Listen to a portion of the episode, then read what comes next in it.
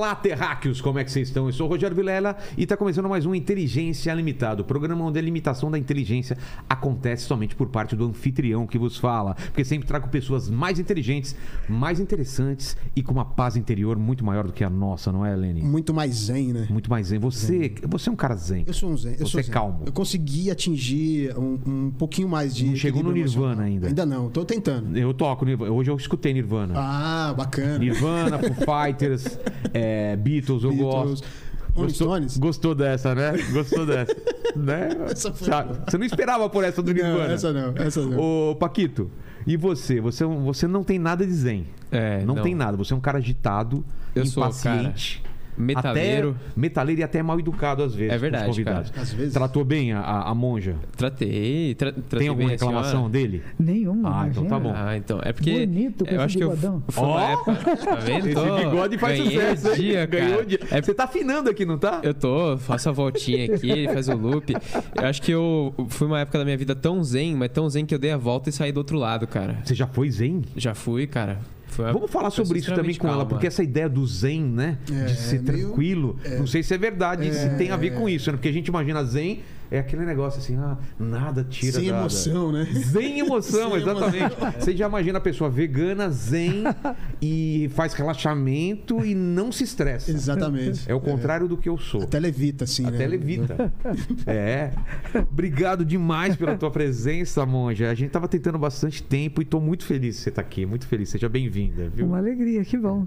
Deixa eu só pedir um favor. Ô, Lene, Diga. a gente tem a participação do chat hoje, certo? Certo, Como certo. que eles vão participar? Ó, hoje é o seguinte, tá fixado já as regras lá no chat. Você Isso, pode participar pra com pergunta né? é, ou comentário, né? Isso. E aí você já aproveita, já se inscreve no canal, já se torna membro, já dá like no vídeo, já faz tudo. Isso. E, E relaxem aí. Relaxa. Vocês que estão em casa, relaxa. É, é toma uma relaxar. aguinha. Né?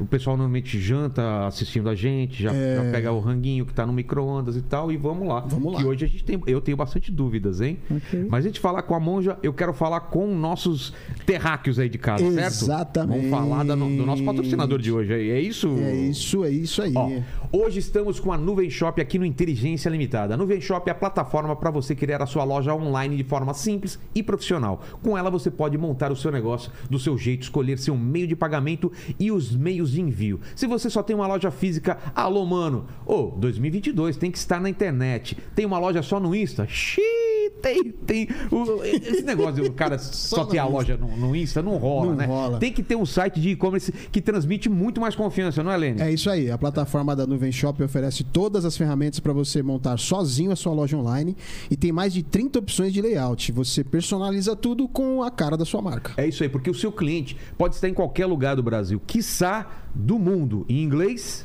The Word, em francês, um, Mundo, Le Monde, Le Monde, em espanhol, é, La Mundo, é Mon- Le Mondo. La, é, La Monde. Não, isso é italiano. No mundo. No mundo. Porque falar italiano é só fazer assim com a mão, né? No mundo. No mundo. Olene. É. Entendeu? Então, você com certeza terá mais alcance montando o seu site com a Nuvem Shop, não é, Lênis? É, e o medo que e o medo que dá comprar nessas lojas de Insta e tem algumas que é difícil de acreditar Tem na altos golpes, É, lá. Então é o seguinte, ó, vamos, vamos, vamos falar com o pessoal. Tem um site de e-commerce, deixa seu negócio mais profissional, deixa seus produtos à mostra, coloca muito mais detalhes nele. E dá pra divulgar nas redes sociais. Claro que dá, né? Dá, dá. Tô falando, tô falando besteira. Dá pra... Não, dá. Tem o, o site de e-commerce ainda você pode divulgar nas redes sociais, né? Exatamente. Então você, é, tendo um site, deixa ele mais intuitivo, profissional, todo o processo. E ter um site é muito fácil, muito easy. Com a Nuvem Shop é simples demais montar o seu, né, Lênis? Exato. E é caro ter um e-commerce pela nuvem? Pelo Muito obrigado pela pergunta. Nem parece que foi ensaiado, Não é, não É, nada disso, Lene. A Nuvem Shop tem planos que cabem em todos os bolsos. Quer testar, quer testar antes? É só apontar o QR Code que está aparecendo agora na sua tela ou apontar, ou então você aponta o. Não, é que quando o cara tá com o celular, ele Celular. não consegue apontar para o próprio QR Code. Exato. Então ele acessa o link que está na descrição, certo? Isso aí. Segue lá também, Fechou. arroba Nuvem Shop no Instagram, que eles sempre dão dicas preciosas para sua loja online e mostra o mundo do que você é capaz e cria sua loja online na Nuvem Shop. É isso aí. É isso? É isso. Tá aqui, Nuvem Shop, vai colocando o QR Code de vez em quando na tela. Agora sim, monja. Sim. Eu, eu, eu vou fazer um negócio que não, não é certo, né? Normalmente a gente conversa antes, não pede presentes, ou então dá presentes para o convidado. Mas aqui eu ainda sou um cara que eu, eu tenho que evoluir muito. Eu sou um cara para interesseiro, monja. Eu peço presentes inúteis para colocar no meu cenário aqui. A senhora trouxe alguma coisa? Eu trouxe. Tem, um- tem uma camiseta do cólera. Cólera, que tem tudo a ver com o zen budismo, né? Olha, por essa eu não esperava. Uma banda lá do ABC, sou do ABC, olha aqui, ó. Que legal, hein? Olha que legal. Que fala da paz. É, fala da paz, Pela ó. paz. Pela paz pelo mundo, com cólera, né? E o seu livro, que é um presente útil. Não sei se ele é muito útil, Ah, sabe? Por quê? Por quê? Os textos que estão aqui, a maioria dos textos que estão aqui, Ah. foram capa de um jornalzinho que eu comecei a fazer em 2001. Sério? Ele sai de três em três meses. Então ele já está publicado em outros lugares. A gente só juntou. Mas ele. aqui tá compilado, né? Tá pra compilado, ler. sim, E tá pois é. muito boa a diagramação. Com Ficou esse... bonito, né? Ficou bonito com esse laranja aqui, É muito legal. E a gente já tinha um aqui, depois a gente vai ter dois autografados, né, Lene? Um pra mim e um pra você. Um pra mim, é. Opa. Ó, Paquito, vai, Paquito vai passar nessa. Vai passar. Ficar sobrando. Acho que ele quer a camiseta. Ele quer a camiseta, exatamente. Olha a camiseta aí pra você. aqui, ó. Aí, segurou.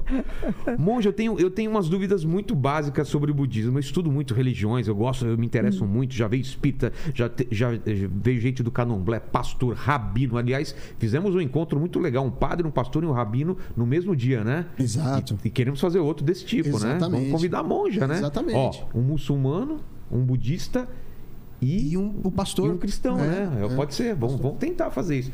Monja, o budismo, ele é uma religião, ele é um modo de. é uma filosofia de vida. O que, que seria exatamente o budismo? São os dois, né? São os dois? É tanto uma, uma religião de milhões de adeptos na é Ásia. a quarta maior religião, talvez? É uma das maiores É, religiões uma do mundo. maiores, é. né? Cristianismo, islamismo e budismo. Hinduísmo e budismo. né? Judaísmo juntos. entra no Judaísmo é cristianismo. pequenininho, não, É porque pequenininho. judaísmo é, a É, né? população judaica é Exato. menor. Ah, então tá na frente do judaísmo. Tá, tá na frente do judaísmo. Então, e é uma religião de milhões de adeptos na Ásia. E ao mesmo tempo é uma maneira de viver. Mas se a gente pensar o cristianismo também, É. é, uma filosofia de vida, é uma maneira de ser. Toda religião, ela é também, ela procura ser um, um- um- os dogmas dela, um conjunto de regras ou de, de, de filosofia, né, de vida. De mesmo. maneira de ser, de estar maneira no de ser. mundo. E elas meio é engraçado que eu tenho visto que todas as religiões elas são diferentes, mas têm alguns pontos em comuns, né? Hum, Tem umas coisas que elas tocam entre si. O budismo, para a gente colocar numa linha de tempo, ele surge quando? Cerca de 2.600 anos atrás, 600 anos antes de Jesus, Antes de Jesus? e na Índia, na Índia antiga. Ele era filho de um esse personagem que marca o budismo historicamente, que é chamado Siddhartha Gautama. Siddhartha é o nome dele? Siddhartha ou é o nome dele, é o nome dele. E ele nasce numa família muito rica, o pai dele era um rei, a mãe era rainha. Pequenininho ele já começa a fazer práticas meditativas, o pai fica muito assustado, havia uma predição que ele seria um monge ou um político e o pai gostava mais de política do que de mongice. Uma predição que os, o ancião da cidade é, falou? sim, sim, sim. Ah, é? Sim.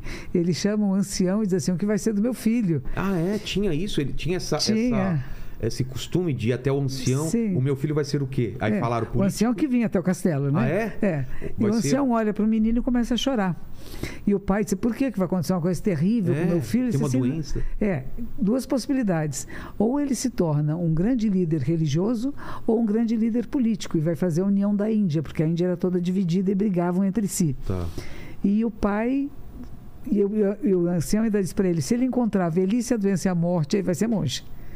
Mas se ele não vê nada que seja prejudicial, se ele vê um mundo cheio de luzes e beleza, ele vai provavelmente ser um político como o senhor.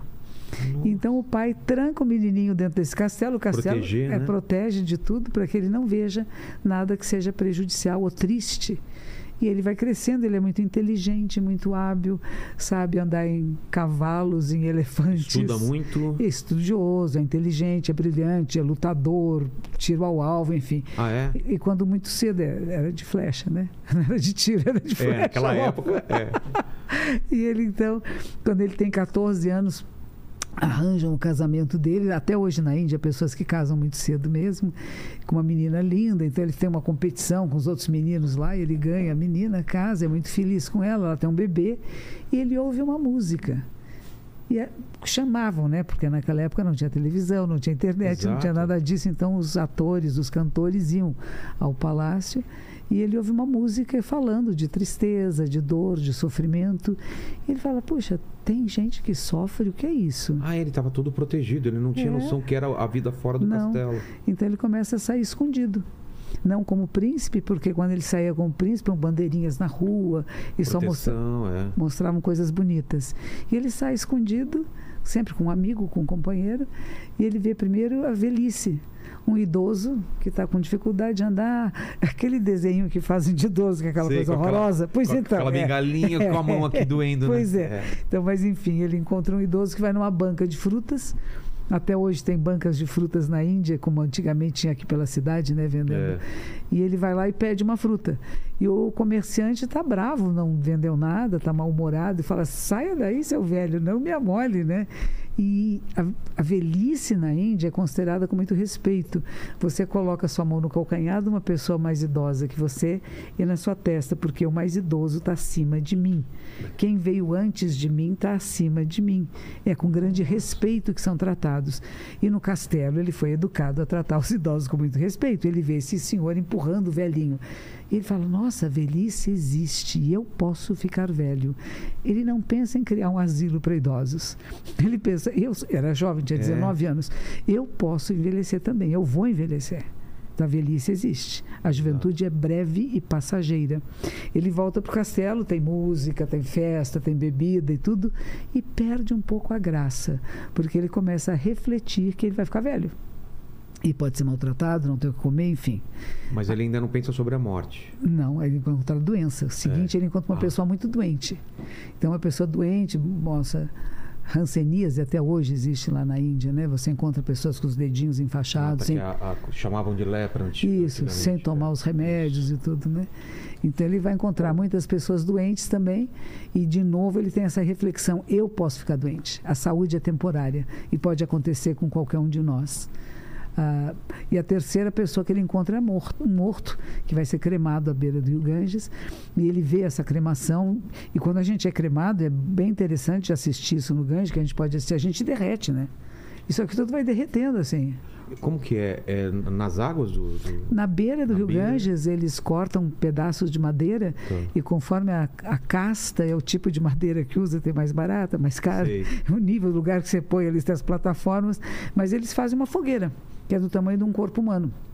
Várias toras de madeira. Tem uma indústria lá, tem pessoas cortando madeira o tempo Entendi. todo. E tem, Eles e, botam fogo no corpo lá, assim mesmo? Cremação? Ah, é? É, e eles jogam, então, sândalo, coisas perfumadas. Assim. Tem uns panos que geralmente quem vai para a Índia traz, umas echarpes com as imagens de Shiva, de etc., que são panos de cobrir defuntos. Ah, tá. Então, quão, quão mais famosa é a pessoa, mais conhecida, mais amada, mais conhecidos, tem, tem mais paninhos em cima dela Entendi. colocam em cima dessa pira e um filho mais velho, sempre um homem, não permitem que mulheres entrem lá, porque as mulheres queriam se atirar em cima dos mortos, então foram proibidas. Então tem sempre um homem da família que vai lá e ele dá várias voltas em volta desse corpo com uma tocha acesa que é chamado fogo de Shiva. Quando eu fui, imaginei o fogo de Shiva, né? Imaginei uma pira, assim, É? uma coisa olímpica maravilhosa, não né? é? Não. Tem um murinho assim, um murinho, no murinho tem dois pedacinhos de carvão. Aí você entra num quartinho ali que tá cheio de palha. Sei. Mas é bem jogado, assim, bem de qualquer jeito. Aí eles pegam um pouquinho de palha, molha, né? a- Acende na- na- no carvãozinho e vai lá. Então dá cinco voltas, que seriam cinco elementos constituintes, e põe fogo nas, onde estão os pés da pessoa. E começa a queimar. Cada um, conforme a magreza, a gordura de cada um, é o tempo que o leva para cremar. E aí o Siddhartha vê isso. E o Siddhartha vê vez. isso e fala assim: nossa, que sentido tem a vida se nós, se tudo que eu sonho, penso e faço vai virar, vai desaparecer. Vai virar cinza. Primeiro é, é muito incrível, sabe? Porque vai, a gente derrete. viu isso daí? Vi. Derrete, vai ficando os ossos. A gente vai derretendo assim, a pele vai tudo derretendo. É muito Deve ser incrível. impressionante, né? E é, o que é mais incrível na Índia é que tudo é natural. O que eu notei Não de mais estranho é, é- gera estranheza. é, é como é e pronto. É. É como se a gente conhecesse, já tivesse visto. Eu acho que a gente tem memórias do passado Eu muito antigo isso. É. que a gente re- Carrega memórias dos Carrega. ancestrais. né? isso. no Então não, não era estranho. Mas enfim, ele assiste essa cena e volta para o castelo e no caminho da volta ele vê um renunciante. O renunciante é alguém que usa só aquela sunguinha branca, que às vezes tem dreads no cabelo, Sei. né? Chama renunciante. É. que se vestem de cinzas, porque são pessoas que negam a sociedade como tal, não participo dessa sociedade do jeito que ela é, não, ela não me pertence, eu não pertenço a ela, e estou à procura da verdade do caminho. E ele pergunta para seu amigo: quem é esse? É um renunciante. Ele falou assim: então, ele vai para casa, ele chega lá no castelo, tem as festas todas, ele já não acha mais nenhuma graça nisso. Ele se despede da sua esposa, que tinha um bebezinho recém-nascido. Eu digo, ele se afastou daquilo que é difícil de afastar, É. né? E, e foge com o cavalo, que ele mais amava também. Foi difícil se desfazer do cavalo, você vai embora, vai embora. E vai para a floresta. E entra com um grupo de yogis. Ele vai praticar yoga, yoga que Yogis seriam os mestres? Yogis da yoga mesmo, da prática do yoga. O yoga que é uma prática filosófica nessa época, ela não era só de posturas. Hoje Ah. a gente tem uma prática muito de fisicamente Exato. você se alinhar. Isso existia também, mas não era essencial. O ponto principal e a palavra yoga quer dizer isso é o religare, reconectar-se com o sagrado, com a essência do ser. Então ele vai ficar com esse grupo durante uns seis anos. E o professor diz: Você pode ser meu sucessor. Mas ele diz: Ainda me falta e eu vou embora. E o professor abençoou, vá procurar seu caminho, se não é aqui onde é. E ele vai se juntar com um grupo de pessoas que fazem muitas, a gente fala, asceses, ah, práticas ascéticas. Eu vou ficar sem comer, sem beber, eu não vou fazer nada que o meu corpo pedir. Estou com sono, não durmo, estou com fome, não como, estou com sede, não bebo. E se eu negar as necessidades biológicas do meu corpo, eu vou ter ascese espiritual, elevação espiritual. Isso é o que ele imaginou. Entendi. E ele fica com esse grupo também por um bom par de anos, com um esqueleto. Ele era muito devotado no que fazia, fica muito, muito magro. E um determinado dia ele vai andar e cai. E quando ele cai, diz assim: não, existe um caminho que é o caminho do meio, sem excesso e sem falta. Entendi. E ele se senta embaixo de uma árvore e passa uma pastora que fica com muita pena, chama Sujata. Ela fica com muita pena daquele moço magro, esquelético ali, o que ela tem é arroz doce. E ela oferece um pouco de arroz doce e ele come. E os colegas dele, alguns deles, eram seguranças que o pai tinha mandado, porque é filho do rei, né? Claro. E não vai deixar ele sozinho no meio da mata. Então ele mandou vários seguranças juntos. E esses seguranças, que seriam da guarda do palácio, se tornaram praticantes com ele. E começaram a viver como ele vivia. E na hora que ele come, eles dizem: tá vendo? O filho do rei é fraco, ele não aguentou. Nós aguentamos. Nós suportamos o insuportável, ele não. E largam dele. Entendi. E ele então vai se sentar embaixo de uma árvore, é uma figueira, que tem umas raízes muito grandonas, assim, fácil de sentar, e fica e diz: Eu não me levanto enquanto não encontrar resposta. E vai ter todas as tentações que uma mente humana e um ser humano pode ter. Então, primeiro aparecem mulheres lindas, ele era heterossexual, então aparecem mulheres lindas dançando a dança do ventre, e ele. Eu não saio, não me movo enquanto não encontrar resposta. Ah, aparecem tentações e lembranças como é que está meu pai, meu filho, minha esposa, como é que está essa gente, o que, que eu estou fazendo aqui, eu devia estar cuidando deles. Não, não saio daqui enquanto não encontrar resposta. Energias prejudiciais, que é como se os demônios ou diabos Tentassem. que é, tentassem, jogavam coisas sobre ele, viravam pétalas de flores. Quer dizer, nada o atingia. Ele tinha uma redoma, como assim, que é uma determinação. E o último que vem é o rei dos demônios, que na Índia chama-se Mara. Mara. Mara. Mara aparece para ele e diz assim: Você agora é o rei dos reis, né? Você é o mais iluminado de todos, você é o Buda dos Budas, né? E ele põe a mão na terra e diz: ah, ah, A terra é minha testemunha. O que é essencial numa caminhada espiritual é a humildade. Terra, de onde vem a palavra humus, ser humano, né? E humildade. Então, eu sou terra e ao pó voltarei, que tem nas tradições cristãs, é semelhante, gente. A É. gente é terrinha aqui, que é isso. Não sou mais do que ninguém. Nem menos e nem igual. Somos semelhantes. Então, tem essa, esse momento e Mara, então, desaparece, some, né? E ele olha para a estrela da manhã e diz: Eu, a grande terra e todos os seres, juntos nos tornamos o caminho.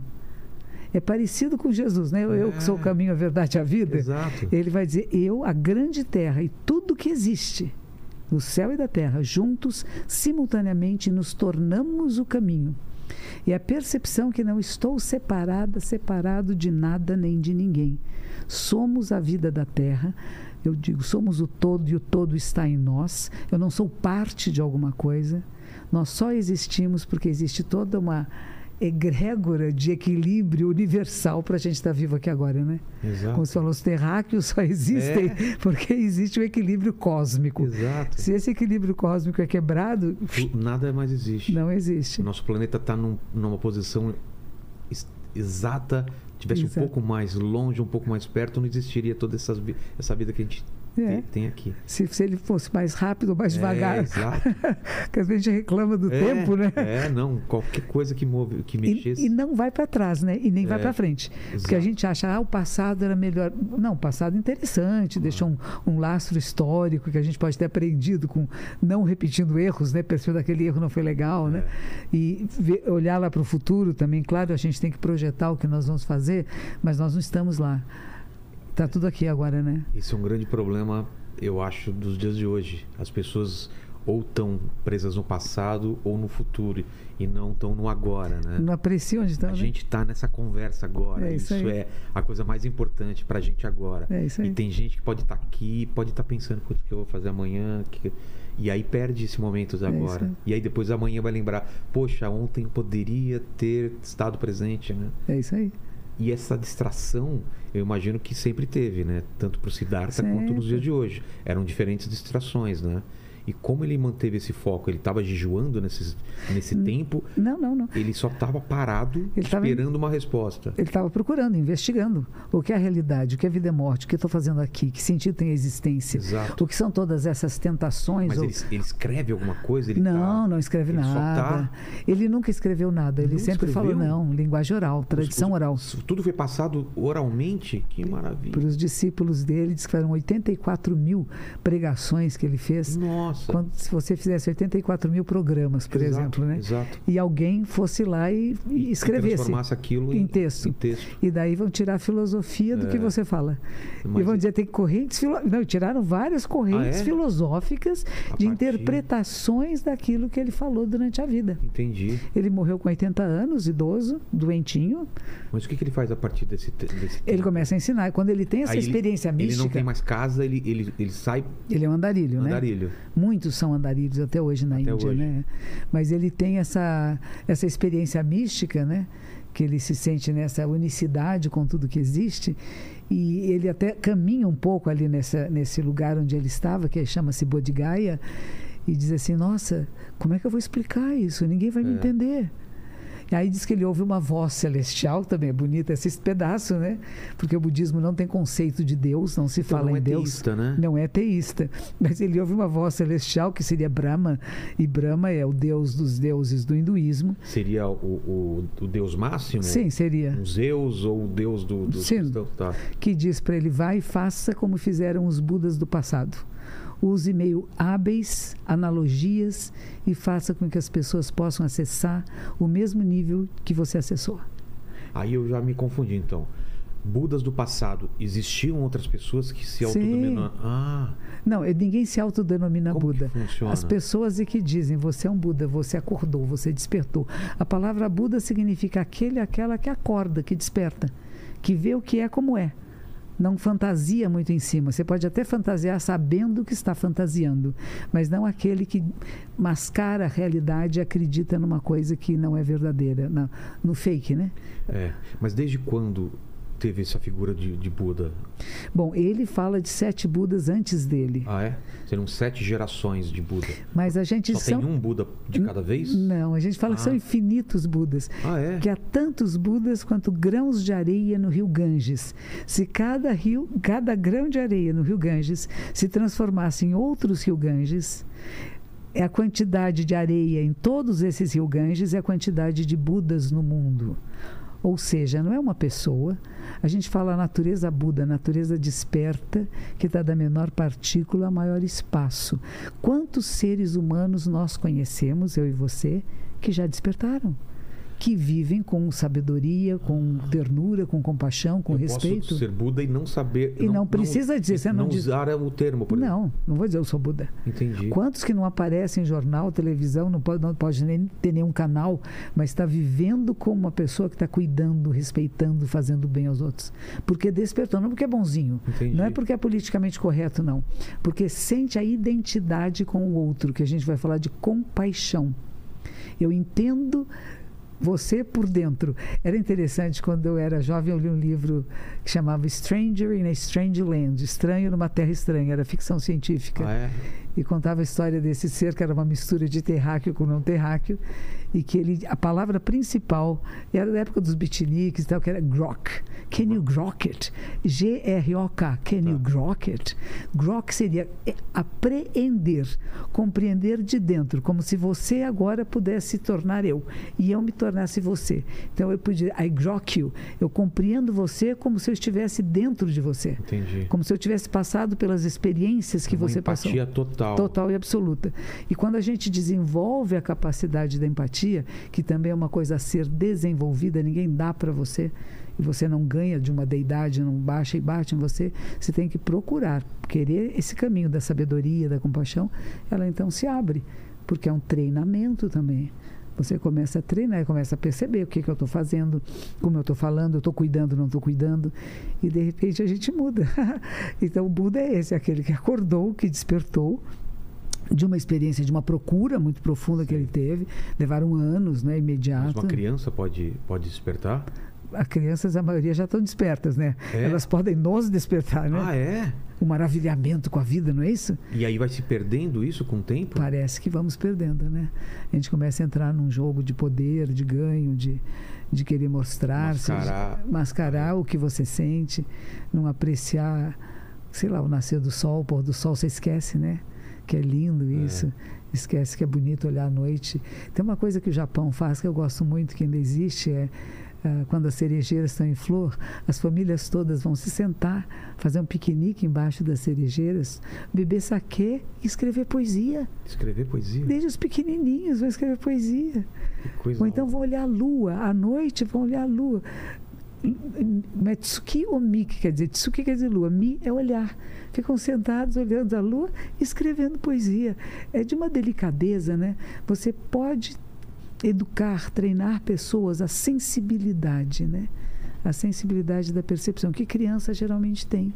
É. A criança tem a novidade, está vendo a primeira vez. Faz as perguntas que a gente já não faz mais, né? As Exato. perguntas mais simples e que a gente tem medo às vezes de fazer e ficar envergonhado ou É. de ser ridículo, né? É isso aí. Por que, que o céu é azul? Por que, que aquela pessoa matou aquela? Por que, É. que eu tô triste, né? É, é isso aí. E, e- e o Siddhartha, ele, ele faz essas perguntas e ele tem essas revelações e, e a partir daí surgem quais caminhos de, de, de interpre- interpretações, como a Então, ele, falou? ele sai dali desse, desse lugar Aos 19, 20 anos, É, a- se ele, ele, ele ouve essa voz, então vai ensinar, vai, vai passar isso adiante, e ele vai se encontrar com os antigos companheiros, que quando ele vem vindo, diz, não vamos falar com ele. Ele é traidor, ele não É. aguentou, ele é um fraco.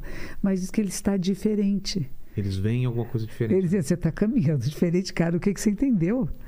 O que foi? Seus olhos estão diferentes. O que foi que você entendeu? E ele faz o seu primeiro sermão, primeiro ensinamento, dizendo há quatro verdades nobres ou sagradas.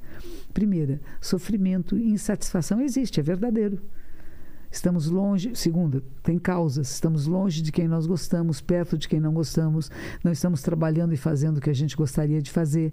Nascimento, velhice, doença, morte pode ser causas de sofrimento, de insatisfação. Então, tem a insatisfação, tem a causa.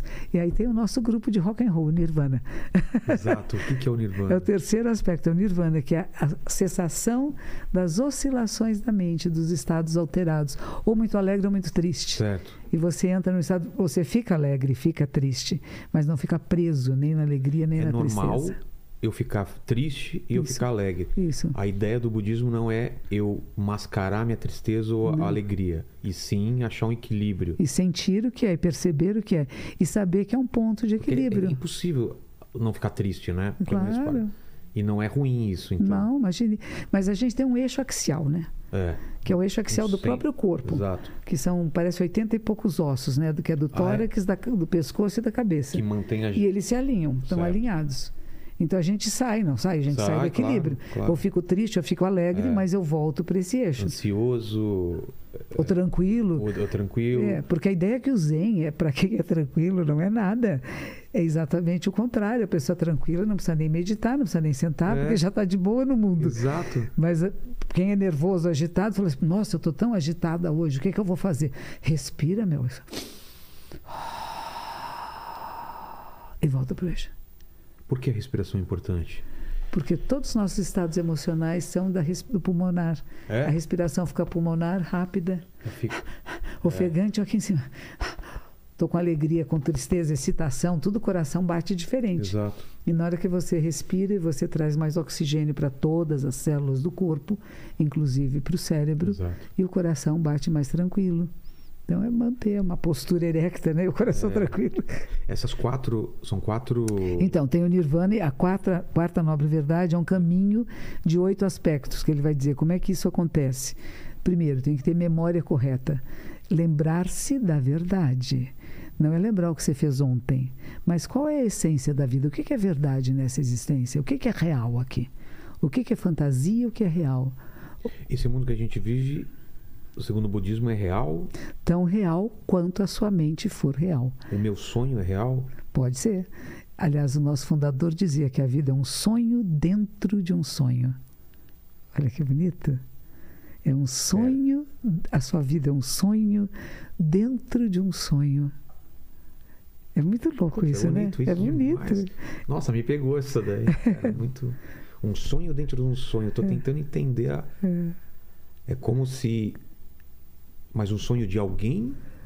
O sonho, pra é- o sonho é sonho, né? É. Precisa ter alguém sonhando. Aí vem as perguntas todas que saem desse, Exato. dessa frase, né? Tem alguém sonhando? Quem está sonhando o É. sonho que sou eu? Quem sonha a mim mesmo? Porque a senhora falou em despertar. Despertar do sonho ou despertar pro sonho? Que a gente tem que despertar. Despertar para esse sonho que é a nossa vida ou a gente está sonhando e despertar para a realidade? As duas formas, As duas duas, maneiras. É relativo e absoluto, né? É. Se a gente pensar do sonho como esse absoluto, o relativo é, é aqui, né? É. É a mesa, o microfone, né? Mas esse relativo também é um sonho. É um sonho seu, é um sonho meu, nós estamos sonhando juntos agora. Porque a, a, a própria noção de realidade ela varia de pessoa para pessoa, né? Sim. O que é realidade para mim não necessariamente é, é para a senhora ou para ele. E como que a gente chega num, num meio comum de, de a gente encontrar esse sonho, né? Porque eu, eu, vezes, eu teve uma vez que eu pensei no- nos sonhos da gente como se, ela, se eles se eles não tivessem restritos só dentro da gente. É como se eles estivessem em volta da gente e de alguma forma, ou espiritual ou transcendental, o meu sonho esbarrasse pelo seu quando eu te encontro, quando a gente está na rua e eu eu pegasse um pouco do seu sonho, você pega um pouco do meu sonho, e eu acho que é por isso que a gente às vezes pensa em coisas que a gente nunca pensou, ou tem ideias que nunca pensou, ou sente coisas dos nossos antepassados e tal. E, e- e eu queria entender essa visão do sonho que ele fala realmente. Sonho de quando a gente dorme, sonho das coisas que a gente imagina que a gente quer para nossa vida, uma coisa impalpável, uma coisa. O que, que seria esse sonho? Mas é um pouco de tudo Um pouco de isso, né? tudo É um isso. pouco de tudo isso. A gente também não consegue definir, fechar e dizer só isso aqui, é isto. É. Mas está em tudo, está em todo o tempo. Eu vi uma série agora que uma dos personagens, ela pergunta o que é real, o que não é. Ela fala assim, se você não consegue notar a diferença, que diferença faz, né? É, bom, Entre tá o que é bom. real e o que é sonho, o que não é. É, é como acordar de um sonho e você, e você viveu aquele sonho, né? Então, Aham. o corpo ele demora um tempo para entender que você não estava vivendo aquilo, né? Aconteceu até comigo na pandemia. Do É. lado do templo tinha um, um hospital de campanha e de repente eu sonhei que eu estava na maca na campanha. Claro, eu estava eu tava doente, porque está todo mundo doente É, e está aqui do meu lado. projetou Eu aquilo. estava lá. E Aí eu acordei e falei assim: nossa, mas continua tudo silencioso mesmo? O coronavírus existe de verdade? Porque no sonho, primeiro, já não tinha mais. É. E depois tinha depois. Eu estava na cama, estava na maca. Aí, de repente, eu acordo e está tudo grande silêncio, né? É, Mas no grande silêncio, pássaros cantando, raios de Exato. sol, e estava muito bonito. exato. E qual que é a história dele, então? Ele, ele começa a passar esses ensinamentos? Então ele passa para esses, o- para esse grupo, né? É. para esses alunos dele, os primeiros alunos dele, os primeiros discípulos, que a, a memória correta, ponto de vista correto, de que ângulo eu estou vendo a realidade, né? Ah, meio de vida correto, eu estou vivendo de que forma? Estou explorando, maltratando pessoas, abusando de gente, ou de bicho, ou de natureza. Então, ponto de vista correto, meio de vida correto, a fala correta, a, a meditação correta, a intenção correta e o samadhi, que é o nirvana, quer dizer, você acessa um estado de plenitude. Mas esse estado de plenitude não está separado do resto. Não, Então não é dizer assim, eu não tenho nada a ver com o que está acontecendo no mundo. tô acima de É, eu tudo. estou acima, não. Eu estou dentro de, estou junto com. E o que eu posso fazer para que minimize dor e sofrimento é que entra a história que é sabedoria e compaixão, que são os dois pilares. Tem que ter sabedoria, quer dizer, a capacidade de ver o que é assim como é, e como a sua atuação é compassiva, ela não é violenta, não é agressiva, ela não é destrutiva, não é canceladora, é incluidora, Entendi. é agregadora. E como que a gente atinge esse nirvana e quando atinge, a gente fica lá ou é um exercício constante de tentar atingir? Como que funciona isso? Não é questão. É como se você fosse entrar na mata e a Tá. mata está fechada. Certo. Então você vai ter que fazer um certo esforço, né? Você vai abrindo um caminho. Vai abrindo o caminho, É. abrir o caminho, que abre o caminho. Se você não passar de novo, o que ele faz? Ele fecha. Vai fechar, exato. Mas se você passar constantemente por ali, vira uma autoestrada até. Exato. Então, quanto mais vezes você se lembrar da verdade, quanto mais vezes você acessar esse caminho de compreensão da realidade e da percepção do que é assim como é, você vai fazendo essa rota mais fácil de, Entendi. que eu digo, mais fácil de voltar para o eixo de equilíbrio.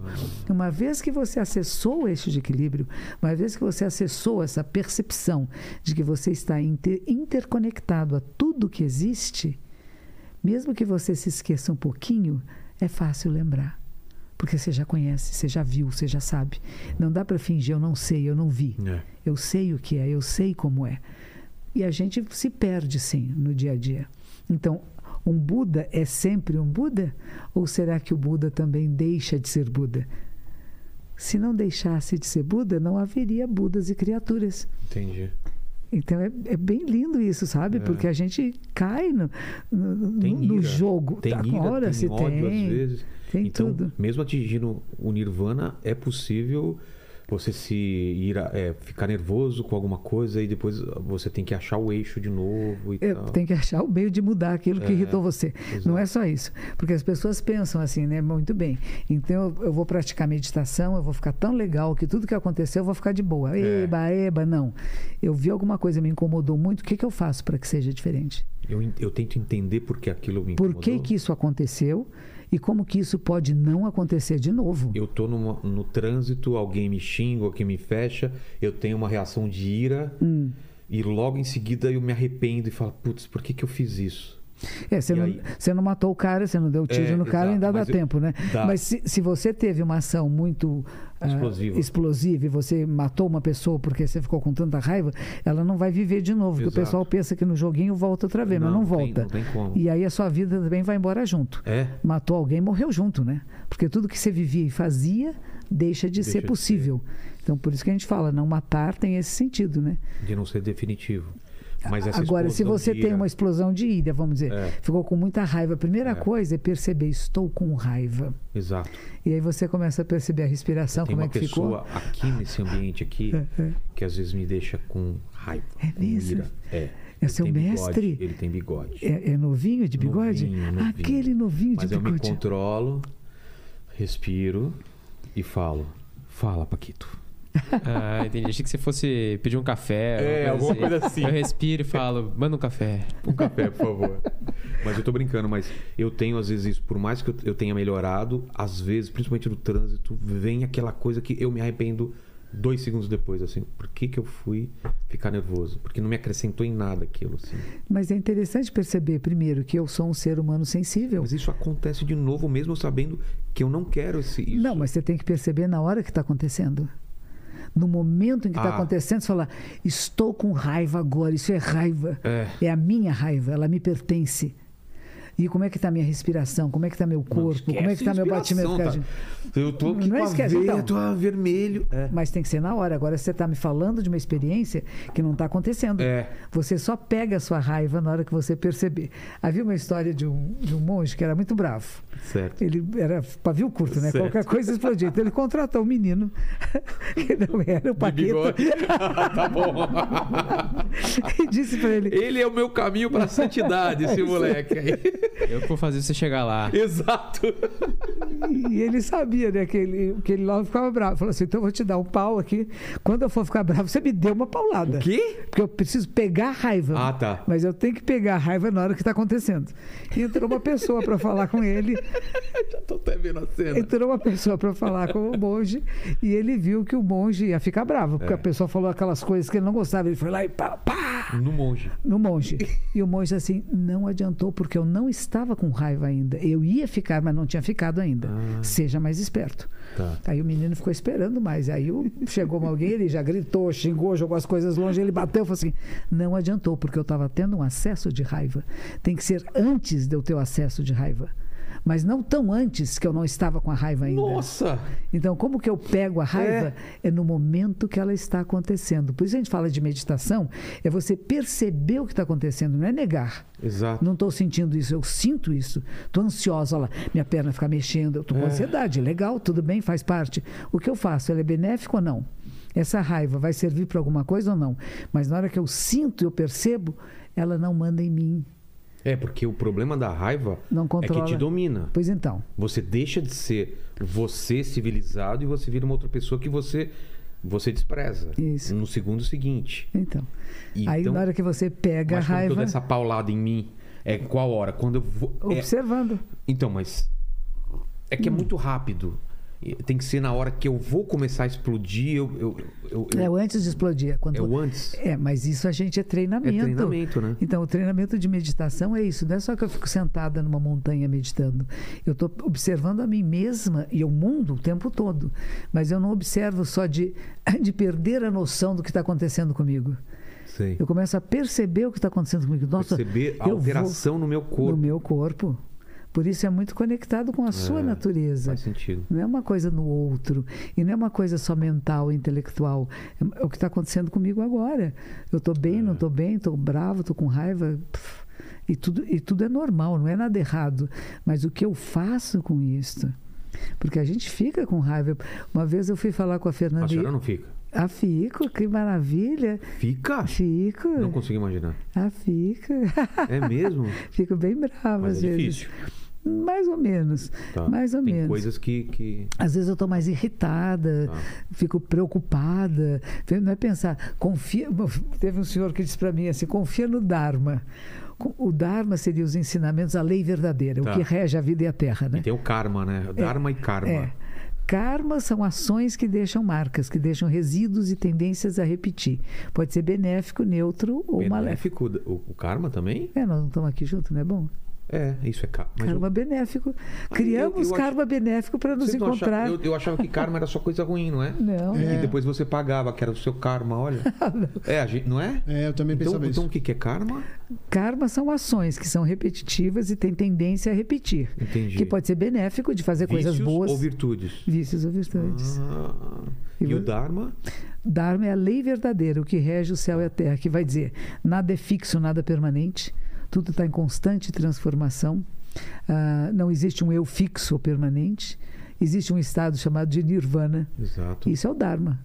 Tá. O ensinamento é este. Por mais que tenham atribulações, problemas, dificuldades, você encontra um estado de paz e tranquilidade. E não é separado do que a gente vai chamar de samsara, que é a vida do dia a dia, a vida comum, a- correndo atrás de dinheiro, de pagar conta, de É um brigar, de ciclo. comer. É, o samsara é a, é a roda da vida, né? É a roda da vida? E que a gente está sempre querendo alguma coisa, Certo. procurando alguma coisa, tendo que pagar alguma coisa, É. né? E não é bem pagar o movimento carro. contínuo. É um movimento contínuo. Mas nessa, tá. nessa confusão que pode estar, de ficar com raiva, de É. se arrepender do que falou, da ação, da palavra que não devia ter dito e disse, isso tudo você pode encontrar um estado de plenitude e paz.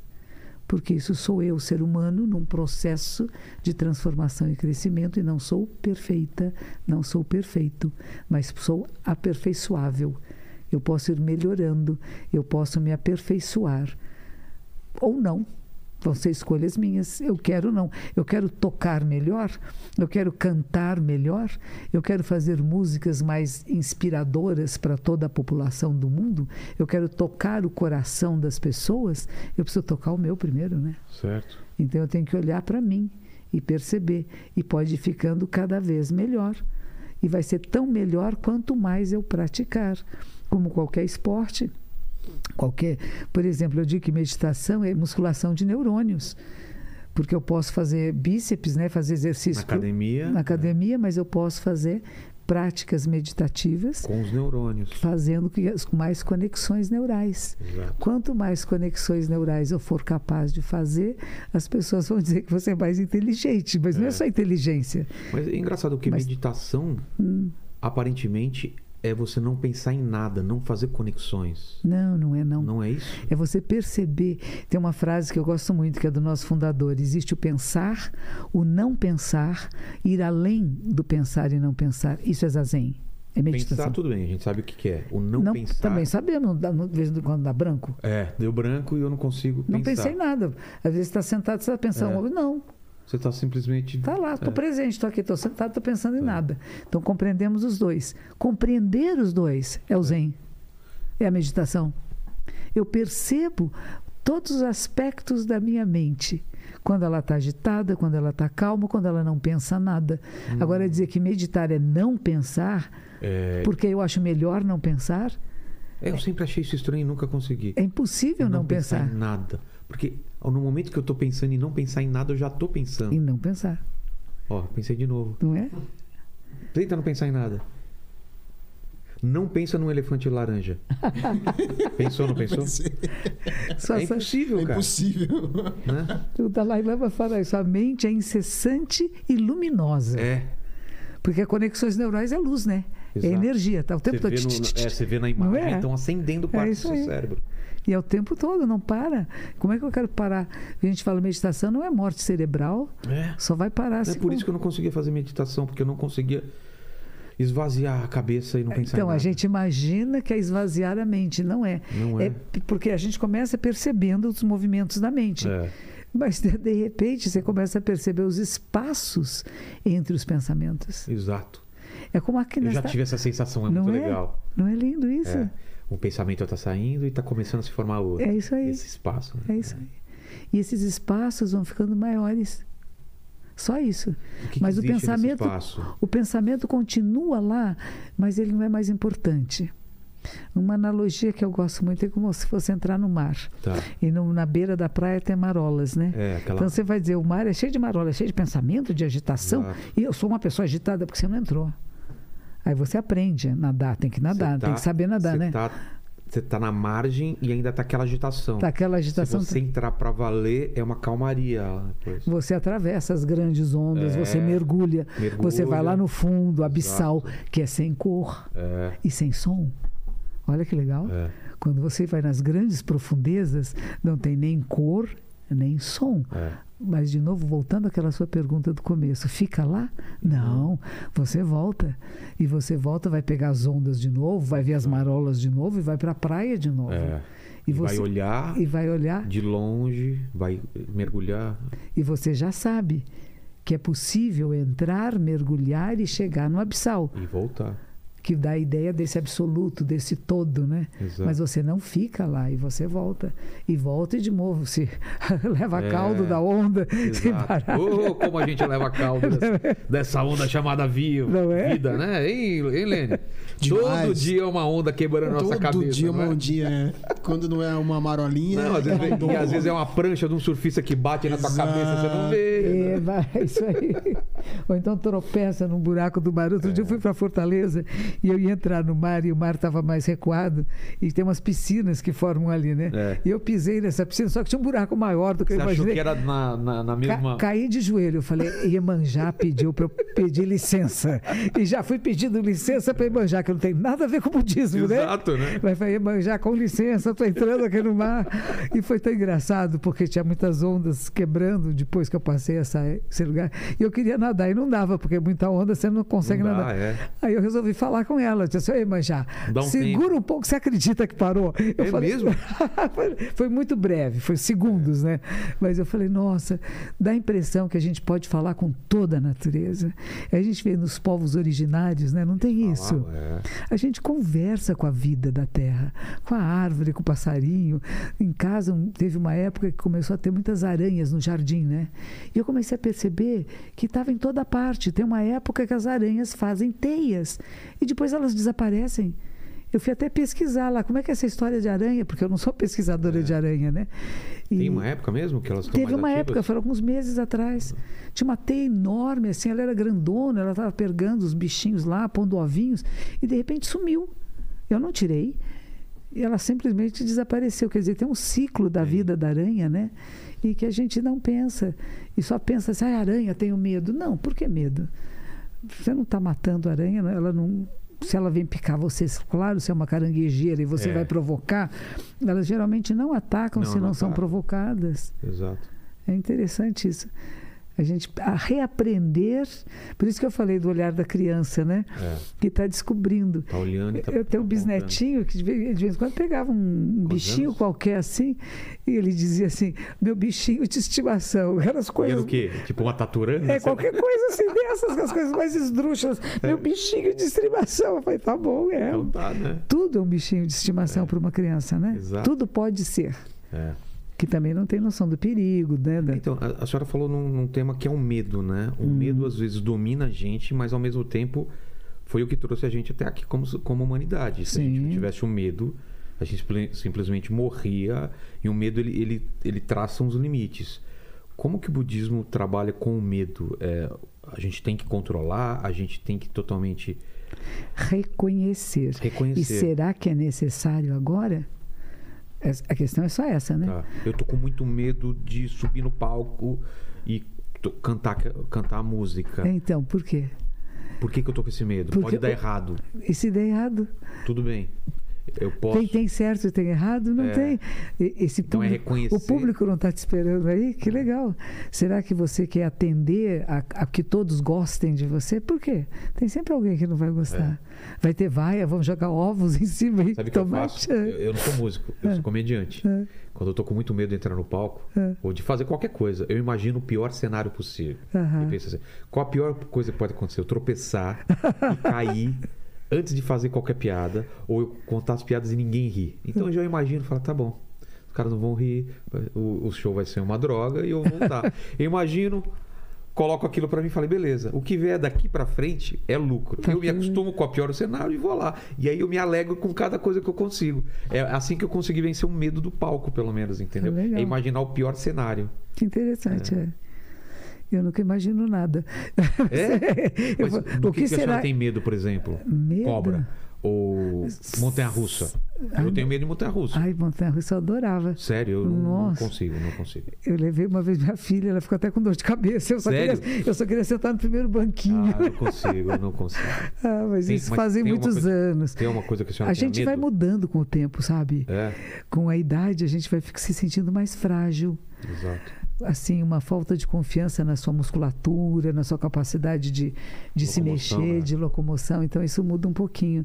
Mas não sei do que eu tenho medo, não. É claro que a gente tem uma porção de medos pequenos, não tem um medão, assim, não É. tem, né? Agora, a gente fala que o maior presente que você dá para alguém é não medo. Hum? O maior presente que você pode dar a alguém é não medo. Não, não, não tenha, medo. não tenha medo de mim, por exemplo. né? As pessoas podem ter medo umas das outras, né? Claro. Eu vim aqui falando, não sei com quem eu vou falar, o que vai ser, né? Tinha um Isso. medinho aqui, né? Tinha uma certa.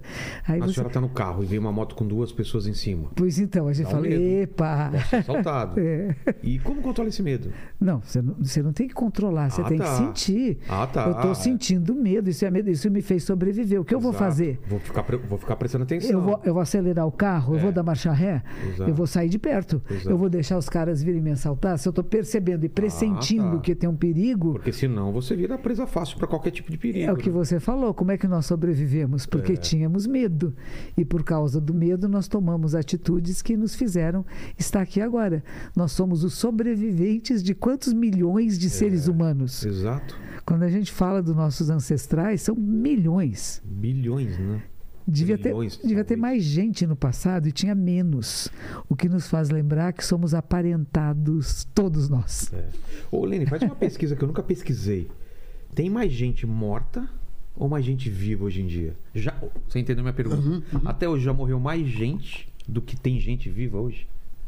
Parece uma pergunta fácil, mas não, não sei se a gente já ultrapassou, hein? É, vou dar uma pesquisada, são ver se tem 7 essa. bilhões, quase 8 bilhões de pessoas hoje no mundo. Exato. Será que já morreram 8 bilhões antes da gente? Dá uma pesquisada. Tinha menos gente. E nós temos ancestralidades comuns. Eu falo isso, nós somos uma única espécie, que é a espécie humana, biologicamente, uma única espécie. E temos diferenças, claro que Claro temos, que é uma beleza isso. E não somos iguais. Somos semelhantes, mas não iguais. E a gente se reconhece na alegria, na tristeza, na raiva, em tudo. Em todos os sentimentos e emoções. Mesmo pessoa, por exemplo, o Japão, quando eu cheguei lá, eu não falava japonês, eu fiquei no mosteiro Quando que a senhora foi pra lá? Eu fui, eu tinha 36 anos de idade, faz tempo. faz mais de 40 anos. Posso voltar um pouquinho mais no tempo? Volte. Como que a, a, a senhora chegou até o Japão? Nasceu onde? Qual era a tua cabeça? Foi criada em que tipo de, de religião? Como que foi? A minha família era católica, apostólica romana. Tá. Foi, estive em alguns colégios de freira, estive em colégios públicos, que naquela época eram muito melhores que os colégios particulares. Ah, me casei muito cedo. Tive uma filha com 17 anos, era prima dos mutantes, que a gente brincou A muito gente- na é, a gente infância. aqui é. antes, né? É, a gente na infância, a mãe deles era uma pianista extraordinária e o pai deles era um poeta. É. E minha mãe também era da linhagem da poesia, então o pai deles de vez em quando ligava para minha mãe, porque eram primos, irmãos, né? E ligava para contar poesias e todas as reuniões familiares eles estavam juntos. Eles eram muito levados. É? Eles aprontavam. O Sérgio Arnaldo Sérgio Arnaldo. e o Cláudio César, que é o mais velho, aprontavam nas festas, mas de tudo assim. e ensinavam coisas para nós. Dizem assim, se tiver uma moça trabalhando na casa que você não goste, você pega o esguicho.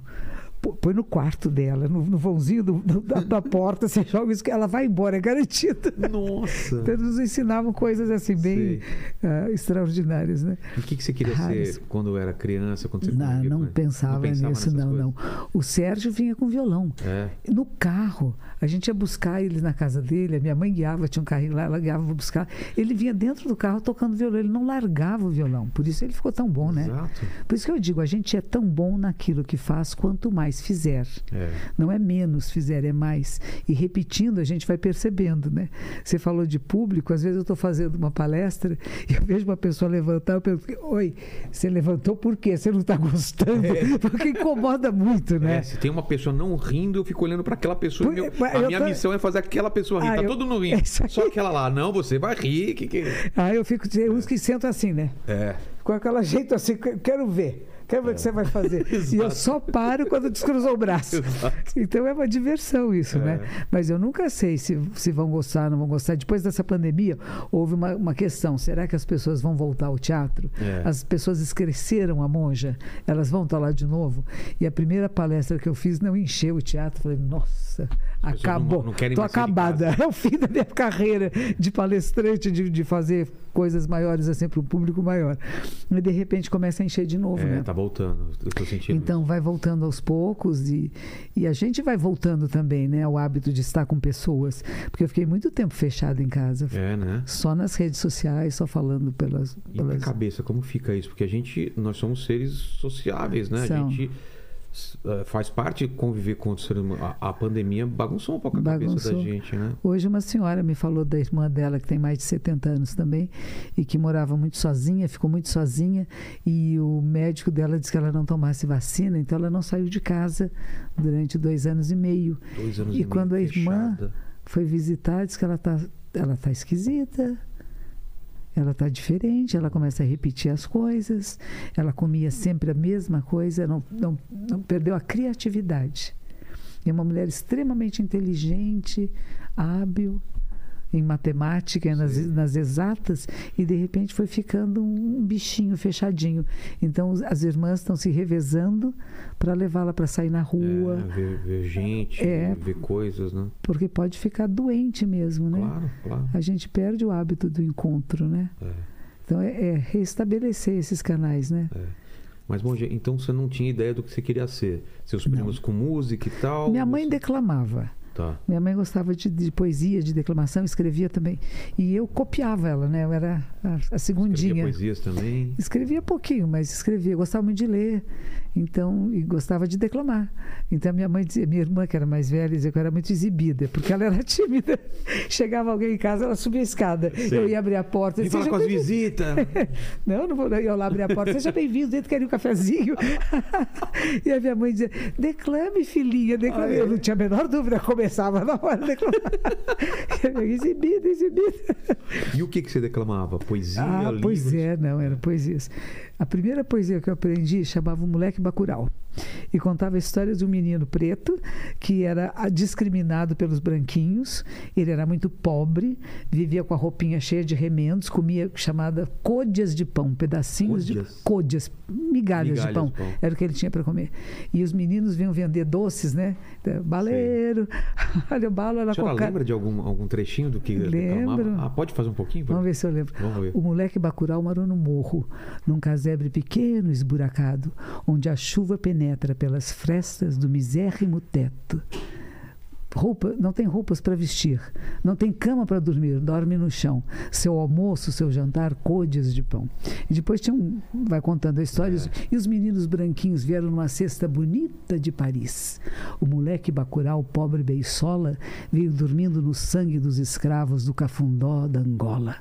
Bala, baleiro, ó, como é chocolate, olha a cocada. Os meninos compram doces, Bacurau não compra nada, pois não tem nem um tostão. Xi caiu do tabuleiro qualquer coisa. Vamos ver, é rapadura. Zaza apanha, leva a boca. Ai meu Deus, que gostosura! E assim vai. E a, e a senhora no meio da sala falando isso daí? Isso. Sensacional, né? Imagina, né? Que- Nunca que eu faria isso. Nossa, eu era criança, eu morria de vergonha. Tinha seis anos de E, e idade. ficava repetindo isso até decorar e E falar. decorei, não sabia ler, decorei da minha mãe. é, Sua mãe falava e você. Eu. Antes de, de aprender a ler. de aprender a ler. Que maravilha. E o outro é do, do menino, e ele acaba morrendo, o buraco, Bacurau Ah, é? morre com tuberculoso. Aí diz assim, agora estão tirando o chapéu para ele, porque antigamente era assim, quando passava um defunto, né, todo É. tirava o chapéu. Mas nessa época você tinha noção das coisas que você falava? Tipo, de se Eu sentia acho que isso ficou muito marcado, Deve porque a mamãe me, ficado, né? me ensinava a declamar com, com dando, emoção. com emoção, né? Com- Dando a pontuação Exato. certa. Então aí, aí começa todo um trabalho né, antidiscriminação, contra qualquer Isso. tipo de preconceito. E o outro era um menininho. Conscientizando já, né? Conscientizando. O outro era um menininho que era loirinho de olho azul e que ele vendia jornais, chamava o jornaleiro. Sei. E ele fica gritando na esquina: o crime de hoje, o crime de hoje. E o criminoso era o pai dele. Ah, é? Ele não sabia ler, não tinha fotografia no jornal. Então é uma coisa trágica, né? Total, Era né? medonho, né? Então fala de analfabetismo, de crianças analfabetas, de crianças que são discriminadas, que ninguém brinca com elas.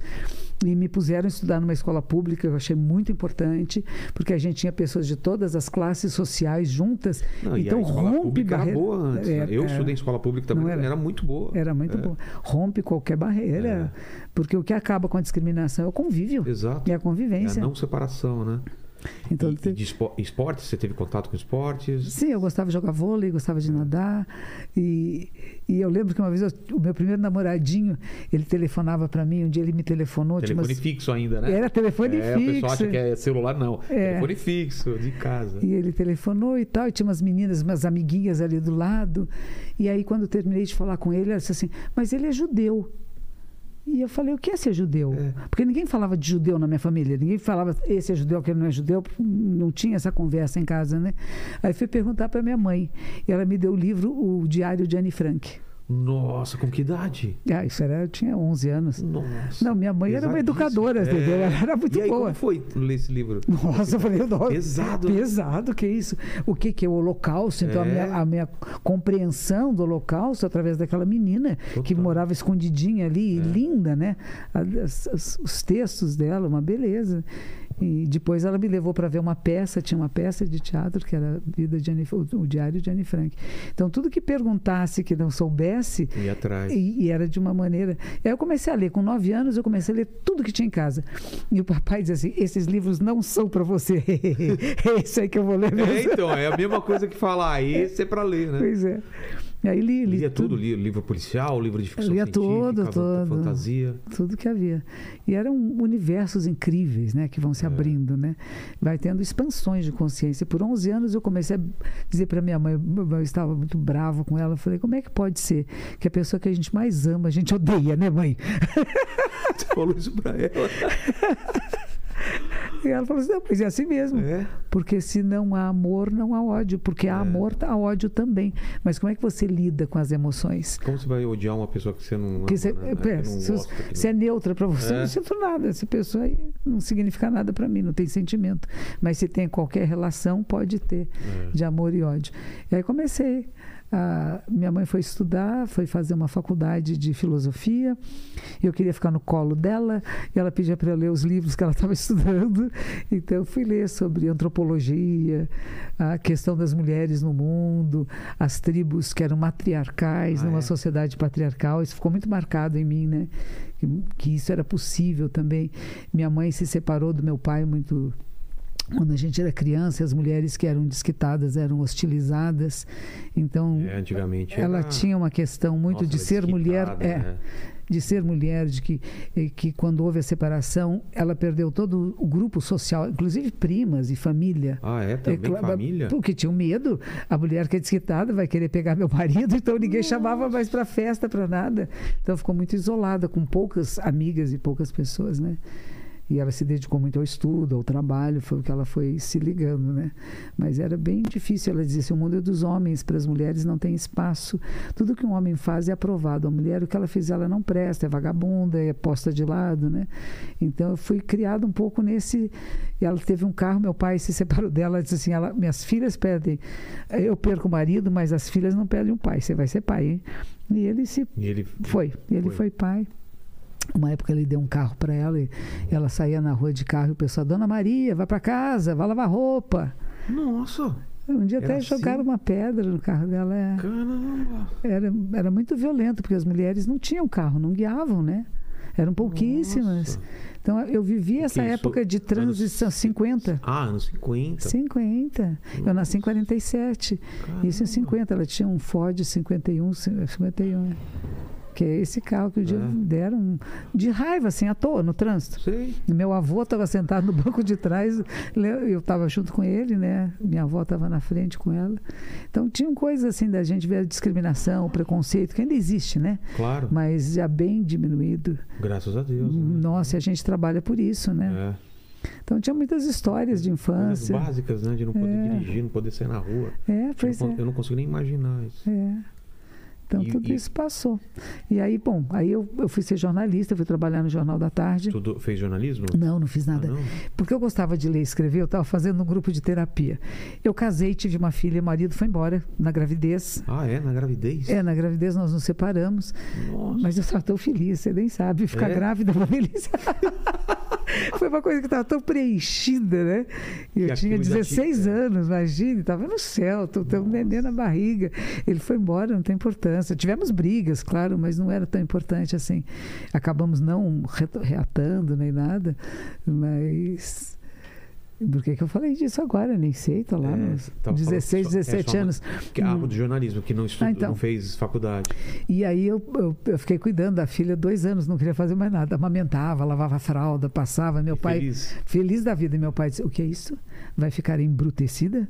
Você vai trabalhar ou estudar? Eu, não tinha, eu nem tinha Como terminado o ginásio ainda. Ah, tá. Eu casei com 14 O anos. que significava se- ficar embrutecida? É, Burra, tonta, bobaca. é? Vai ficar só passando roupa, Ah, lavando entendi. roupa, não vai pensar no mundo, na vida, não vai fazer nada. Toma um jeito. É, dá um jeito na Se vida. liga, É, minha é. filha, que isso aí? Aí eu falei que eu ia trabalhar e disse assim: no quê? Eu não dou emprego para você. Eu não peço para meus amigos, você se vira, minha. Vai fazer o quê? Vai Ele se... fazia o quê? Ah, ele foi diretor do Arquivo do Estado, ele Ah, tá. trabalhava com bibliotecas e coisas do gênero, trabalhou com políticos, foi secretário de Estado, então eu não tinha que ajudar, você se vira, Se minha. vira. E, e aí eu falei, bom, acho que é verdade, vou estudar, né? Aí fui estudar, fui terminar o ginásio, que eram quatro anos, eu fiz em um ano. Então, o que, que aconteceu? Ficou muito rápido o pensamento, É. né? E eu comecei a perceber a conexão que havia em todas as matérias, e aquilo era muito interessante. E aí eu fui fazer o que seria o colegial, né? Pra, antes de que seriam outros três anos, também fiz em outro ano. E aí eu queria estudar filosofia. Aí vem Santo Papai e diz assim: que absurdo. Vai ser o que? Professora? Filósofos não ganham nada, não tem futuro neste país. Eu falei, então tá bom, então vou estudar o quê? Teologia, pior ainda. Pior ainda. Você tem que ter uma profissão liberal, vai ser uma advogada, uma arquiteta, uma médica. E eu falei, bom, então, pelos cursos que eu fiz, o que dava para fazer era direito. Eu estava fazendo um cursinho, tinha um namoradinho nesse cursinho, que ele queria estudar direito, fomos estudar juntos, entrei na PUC. A PUC à noite tinha aula de direito canônico, que no primeiro ano era quase que uma. E eu já não ia à igreja desde os 13 anos de idade. Eu comecei a questionar muito a minha mãe, a família. Vocês são cristãos, mas vocês não seguem Jesus, a, a, carne que vinha na mesa não era a carne que ia na cozinha. A moça que preparava a sobremesa nem sempre tinha direito à sobremesa, uhum. porque ninguém pensava em deixar para ela. E eu convivia muito com as pessoas que trabalhavam em casa e cuidavam de mim, que eram as minhas grandes amigas e parceiras. Eu falei: vocês não, não, não, sabem o que é Jesus. Eu não vou mais na igreja. A igreja é uma chatice, eu não entendo, era em latim ainda por cima. Eu não entendo o que estão falando e vocês não vivem o que vocês falam. E aí eu falei, não sou, não acredito em Deus, não tenho Deus e não tenho nada. Isso começou com 13 anos de idade. Mas, mas como foi para eles? A minha mãe, como sempre, uma boa pedagoga, disse: Minha filha, você é livre para ah. fazer suas escolhas. Olha só. Um dia, quem sabe, você voltará. Não quer mais ir à missa? Não vai. Não precisa ir. Não é obrigada. E assim foi. Então teve a minha filhinha, e aí não tenho onde trabalhar, vou procurar emprego, não vou estudar, estudei. É. E quando eu estou terminando, aí nessa época, meu pai me viu um dia dando um beijo no namorado na rua, foi um escândalo, quase me bateu, quase me matou, vagabunda, prostituta, que é isso? Onde já se viu beijar uma pessoa? Mulher separada com uma é. filha. Não, não diga para ninguém que você tem uma filha. Ninguém pode ser, porque os homens vão todos querer se aproveitar de você. Nossa. Como se eu não me aproveitasse, né? não tinha do lado de cá, não tinha nada, né? Mas aí é, foi, foi danado isso. E aí eu recebi, eu fui fazer terapia um cara muito lindo que tinha em São Paulo, que chamava Gaiarça, era terapia de grupo, e nesse grupo um dia eu estou falando, por isso é muito difícil morar com meus pais, eu não posso namorar, eu não posso fazer nada. Vivo trancada lá, controlada o tempo todo. E um desses personagens que estava nesse grupo, que era um jornalista, disse: Por que você não vai trabalhar? Eu falei: Fazer o quê? É. Você assim, o que você gosta de fazer? Escrever, ler, escrever. Tem uma vaga no Jornal da Tarde, vai lá amanhã. Aí eu fui. Já teste? Sem ter noção do que era. O teste era assim: bom, era carnaval, você vai entrevistar esses. Uh, era o Denner, o Clodovil, enfim, Sim. desenhistas de moda, tinha outro que chamava José. Você vai entrevistá-los e pedir para fazer uma fantasia, fazer um desenho para você. Fui morrendo de vergonha, eu era tímida. Para falar, a pessoa pergunta quem é você, o que você faz, o que você é. gosta, qual é a sua vida. Peraí, calma, né? E eu, eu fui, voltei, disseram, não, você não perguntou tudo, escreve agora. Putz. Aí escrevi o texto, falei, que porcaria, não é isso? Escreve de novo. Escrevi, não presta. Aí me perguntaram, você sabe o que é um lead? que é o início da matéria. Eu falei assim: não, não sei. Pois é, tem que aprender, né? Enfim, no dia seguinte saiu um texto e foi a minha primeira aula, que não era nada do que eu tinha escrito. É mesmo? Tinha as informações que eu levei, mas completamente diferente. Aí você, é, a senhora viu e, e, aí aprendeu como era formado? Aprendi alguma coisa. Comecei a aprender. Quando eu ia fazer entrevistas, falavam quem, quando, como, onde, por quê. É. Você tem que trazer essas cinco respostas. E eu tinha vergonha de perguntar. Muitas vezes voltava para a casa da pessoa, batia na porta, Olha. eu não perguntei isto. Putz. E foi bem duro mesmo. Aí depois, até que você percebe que não é você, né? É? Enquanto tem, eu tenho que perguntar, eu tenho que ser aceita. É. Eles têm que gostar de mim. Eu, eu, nunca perguntaria isso, porque eu sou uma bonitinha, né? De repente, não sou eu que estou perguntando, é o público. É, o público quer saber tal coisa. Eles querem saber, não sou é. eu. Até isso acontecer foi bem difícil, bem doloroso, era um sacrifício. E não tinha hora para sair da redação. A gente entrava uma da tarde e saía duas, três, quatro da manhã. E teve governo militar, teve passeata, censura. tudo isso, censura. Um censor no jornal, a gente brincava ficava. Tinha um cara lá? Tinha. Fixo lá? Ele ficava lá? Ele vinha toda noite. E aí, o que ele fazia? Ele, ele lia o jornal inteiro, então a gente escrevia um monte de bobagem, punha textos enormes, deixava é. coisas em branco. Então a gente se divertia com ele, né? Não era, não era um inimigo, né? Sim. Era um cara que a gente procurava driblar, né? É. E que no jornal, no dia seguinte, todos soubessem que teve censura. É mesmo? É claro, porque você põe Como? uma poesia, de repente, no Ah, meio tá. do... É, o, o cara riscava? É, ele Por censurava. exemplo, tinha uma matéria que não podia sair, vocês não colocavam outro lugar, colocavam uma receita. É. Aí o público sabia, Sabe? aqui É, tinha uma. tinha alguma coisa que foi proibido sair. A gente brincava com isso. Eles não deixavam ir para as passeatas. E aí uma menina que estava lá comigo também, que tinha entrado comigo, disse assim, não, todos têm que ir, ela tem que ir. Ela tem que ver o que está acontecendo nas ruas. Porque eles me- evitavam me pôr nos lugares de muito conflito, né? E aí eu fui, e foi quando tinham ma- mataram um estudante lá na Maria Antônia, a cavalaria vinha em cima, né? E não interessa se você é imprensa ou não é imprensa, é tudo jovem, igual, parecido, né? E aí você vê o mundo sobre um outro ângulo, né? E o que se pode fazer? Como é, será que existe uma outra maneira de ser e estar no mundo que começou a surgir em mim, né?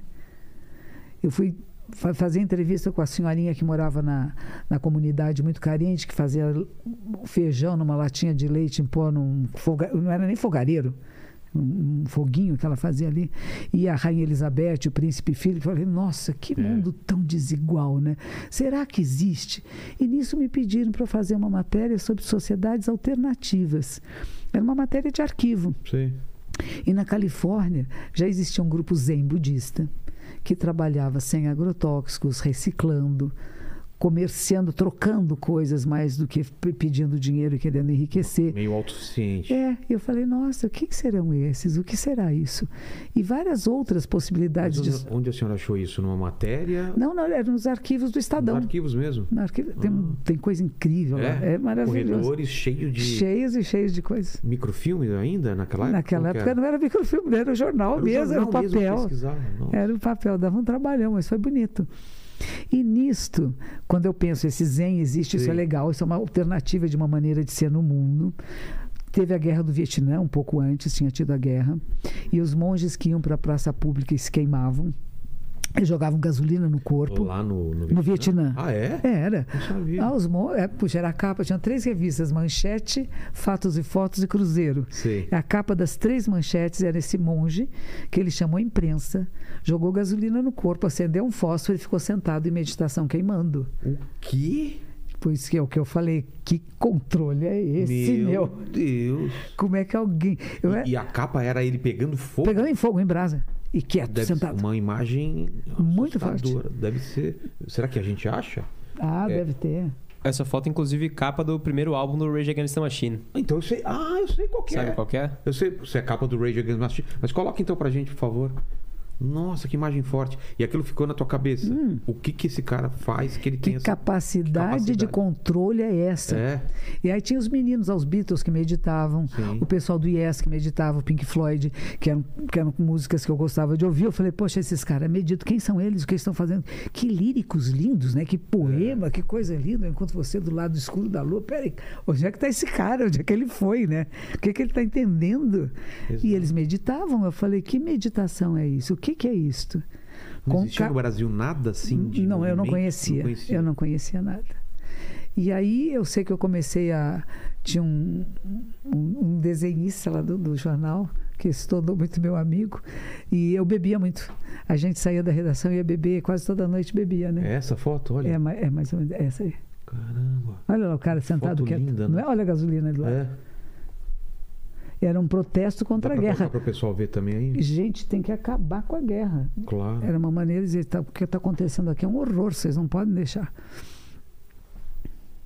E eu sei que esse, esse menino chegou para mim e disse, olha, hoje em vez de você encher a cara, vamos tomar um ácido? Eu falei, o que é isso?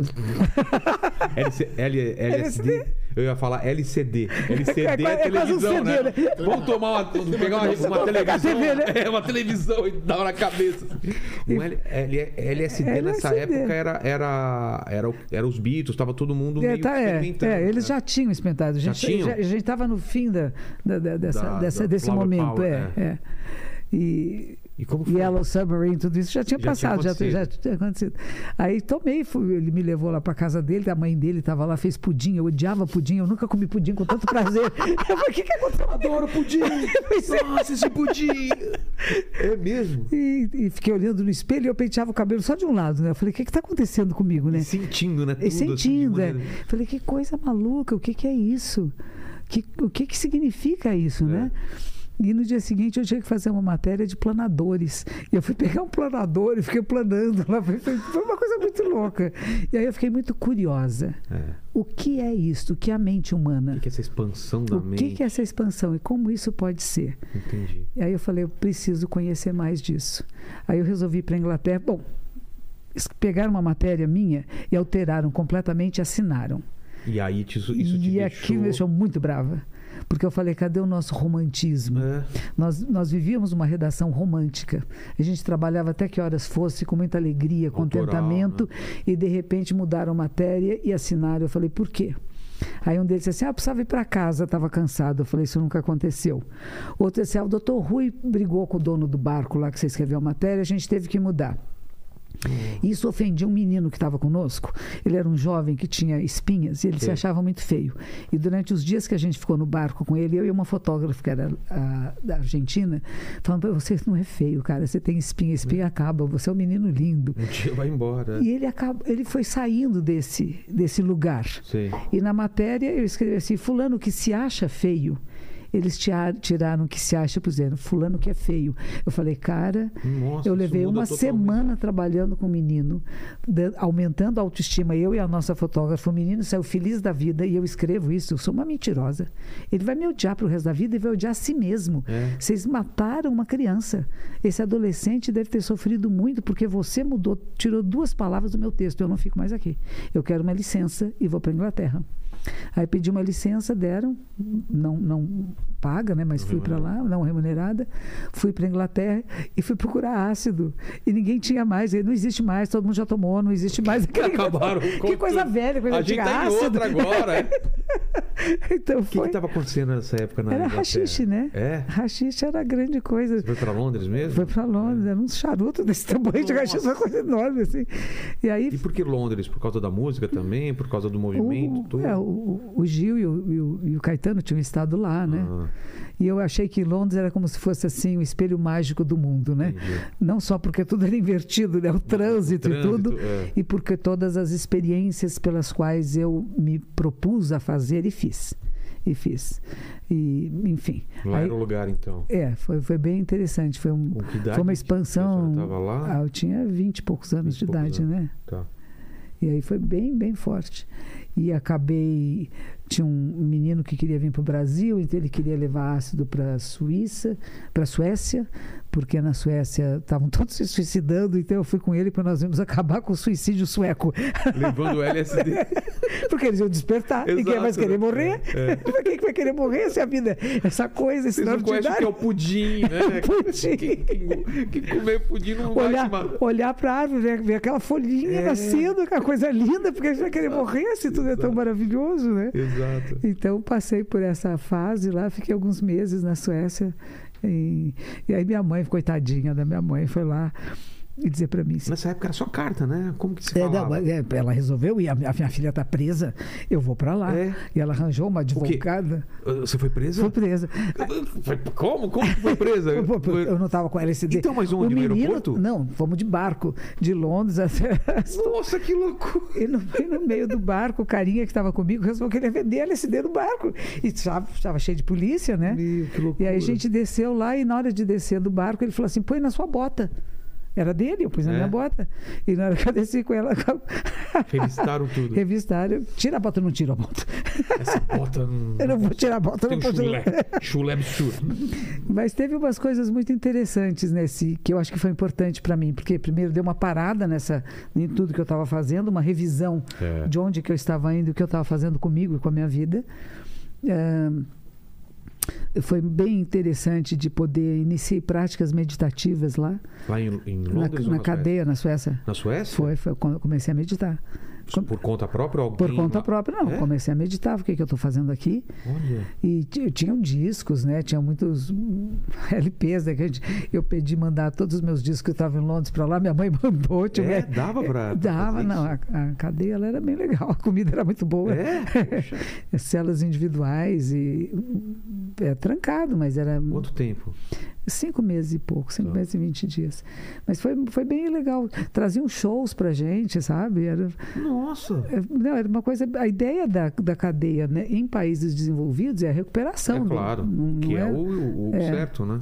Então teve muitas coisas importantes que aconteceram e o principal delas foi começar a meditar. E leu também muito na cadeia? Também. Também. E fazia muito on, né? Porque a a ideia de que a meditar é on. O que, que isso é um. É um... On é o som do universo. Se a gente pudesse ouvir tudo que há no universo, seria A-U-On. A-U-M. A-Um. Se juntasse todos os sons. É uma vibração parecida com isso. Isso. Então comecei a fazer e era muito gostoso, era muito bom. Aí voltei aqui para o Brasil. O pessoal do jornal, o Dr. Rui Mesquita, me chamou e disse: Você pode voltar para cá. Ele Quanto sabia. tempo depois? Não, uns meses depois Meses que eu só? voltei. Ah, é. tá. Eu fui visitá-lo, fui conhe... eu tinha mandado uma carta toda colorida para ele pedindo demissão. Cheio de unicórnios Isso. e tal. E ele não Escrevi. aceitou? Não, ele respondeu. Ah. E eu escrevi muito quando estava lá. Eu comprei, Ah, um, é? é, um- comprei uma Olivete lá e ficava escrevendo. Mas escrevendo o quê? É, Contos, contos. histórias, principalmente cartas para minha filha. Eu tinha uma filha já aqui, né? E tem isso guardado. Hum, Não, acho que Se quase tudo perdeu se perdeu. Poxa. Arranjei uns gatinhos que faziam pipi em cima do papel, mas era uma bagunça. A minha casa era uma baguncinha. Mas, enfim, isso tudo foi passando. Ah, aí voltei, o doutor Rui falou: seu lugar está aqui, a hora que você Poxa, quiser, você volte. isso. Mas o chefe da redação disse: não, a gente não gosta de gente que vai vai. Vem e vai, não gosta, não dá certo. Saiu, saiu. E aí? Você saiu, você foi viver outra coisa, você. Não, eu não gostaria que você voltasse a trabalhar. Se o doutor Rui puser aqui, eu vou ter que aguentar isso, mas você já sabe o que acontece. E eu me lembrei de uma senhora que uma vez o doutor Rui tinha posto na redação. Coitadinha, ela era tão malhada por É. todos os outros, porque ela não tinha ido lá, não foi aceita pelo redator-chefe, pelos editores, Foi né? meio colocada. Foi colocado, não então foi só davam coisas que não, não eram boas. Ela às vezes saía à noite para beber com a gente, mas tratavam ela muito mal. Era Entendi. bem vergonhoso o estado. Eu falei, não, eu não quero quer isso para mim, não. Aí fui dar aula de inglês. Eu tinha um senhor que tinha uma escola de inglês. E aí fui dar aula de inglês, o pouco inglês que eu aprendi na Inglaterra. Dei aula de inglês um pouquinho. E aí, com os, com os meninos dos Mutantes, o Alice Cooper veio para o Brasil. Olha. E eles me levaram para ver o show do Alice Cooper.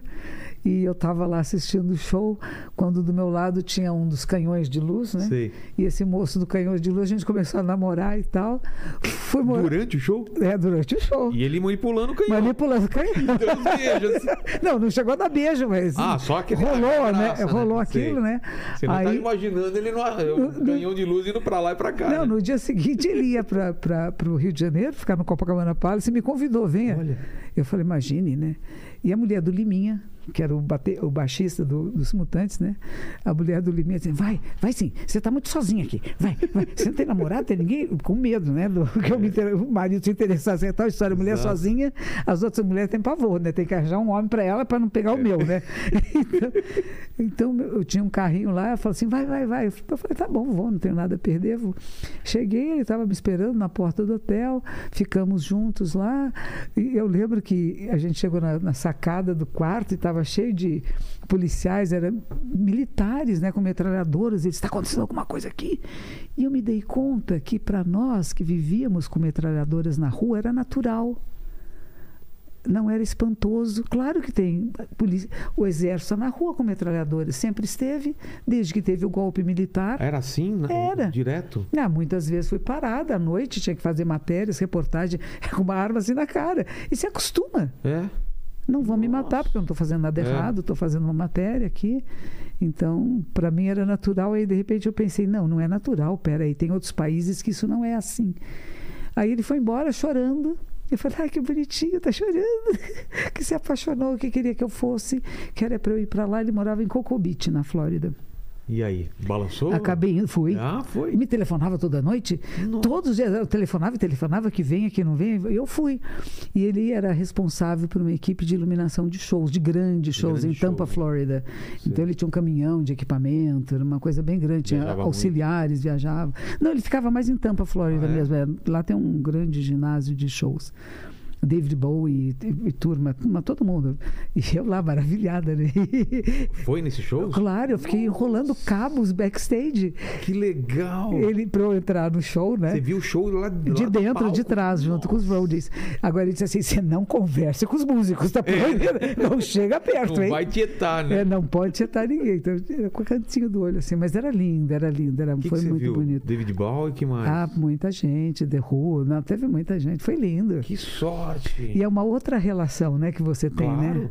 É uma outra não tá relação. na plateia, você tá não, aqui de trás, Tá aqui, tá onde a sentindo a, mágica- música, é. a música tá acontecendo, né? Você tá vendo os cabos, tá É. vendo uma coisa dar errado, o cara desesperado pedindo. Exato. Que legal. Mas aí o que que tem? Tem uma filha aqui no Brasil e saudade da filha. É. Então eu falei, quero voltar e ver minha filha. Ele, ele falou assim, eu vou com você.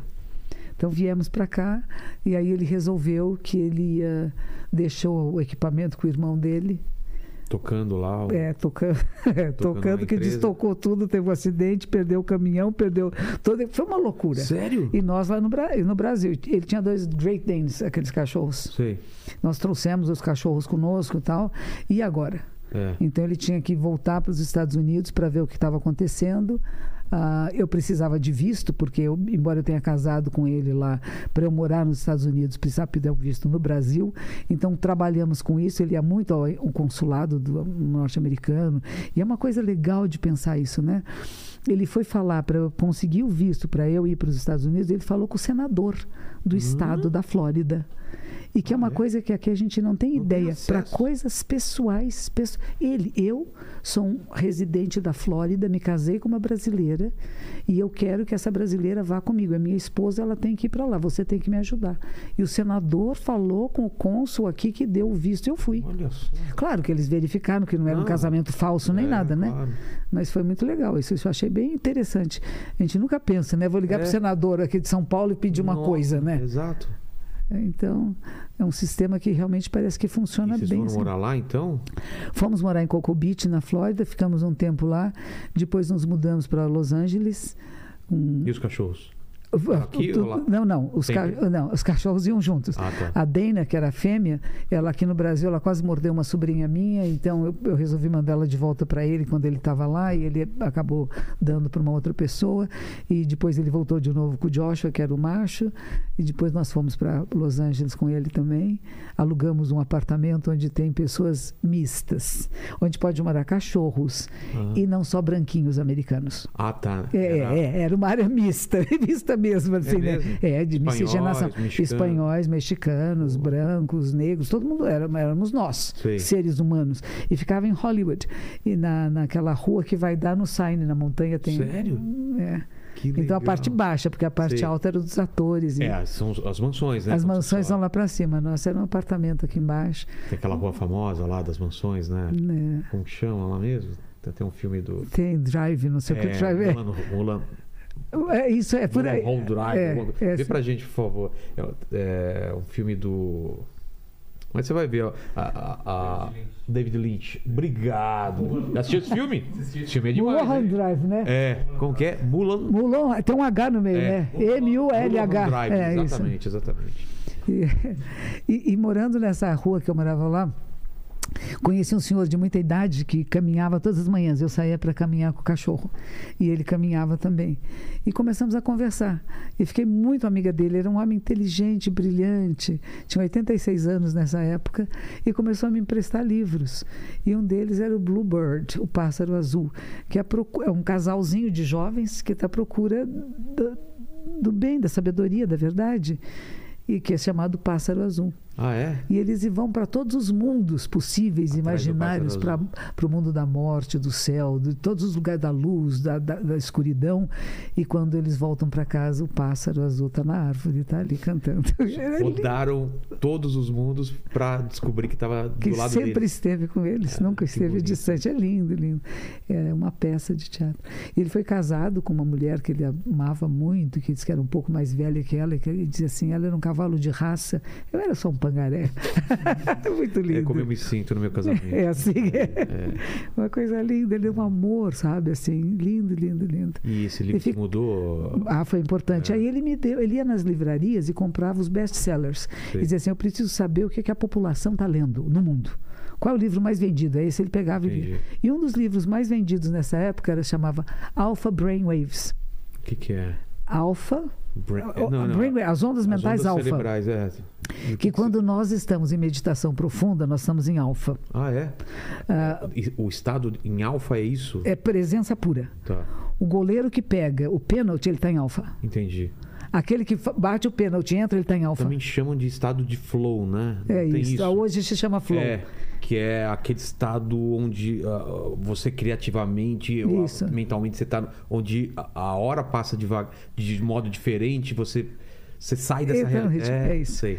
Então, é isso. Eu já, eu já estive nesse. Não é legal isso, é então? Muito bom. Isso é chamada de Alpha Brainwaves. Ah. E eu estava praticando com Self-Realization Fellowship, que é de Paramahansa Yoganandaji, é um grupo indiano. Tá. Tinha umas práticas meditativas, porque lembra, na Suécia eu já gostei de meditar, já Sim. comecei a meditar. E Aí lá, começa a lá me em Los Angeles tinha um movimento começam a me grande dar disso. livros e Tá. tem esse grupo grande que ficava em Sunset Boulevard e eu comecei a frequentar esse grupo. Só que sentava na cadeira. E eu, eu queria sentar no chão.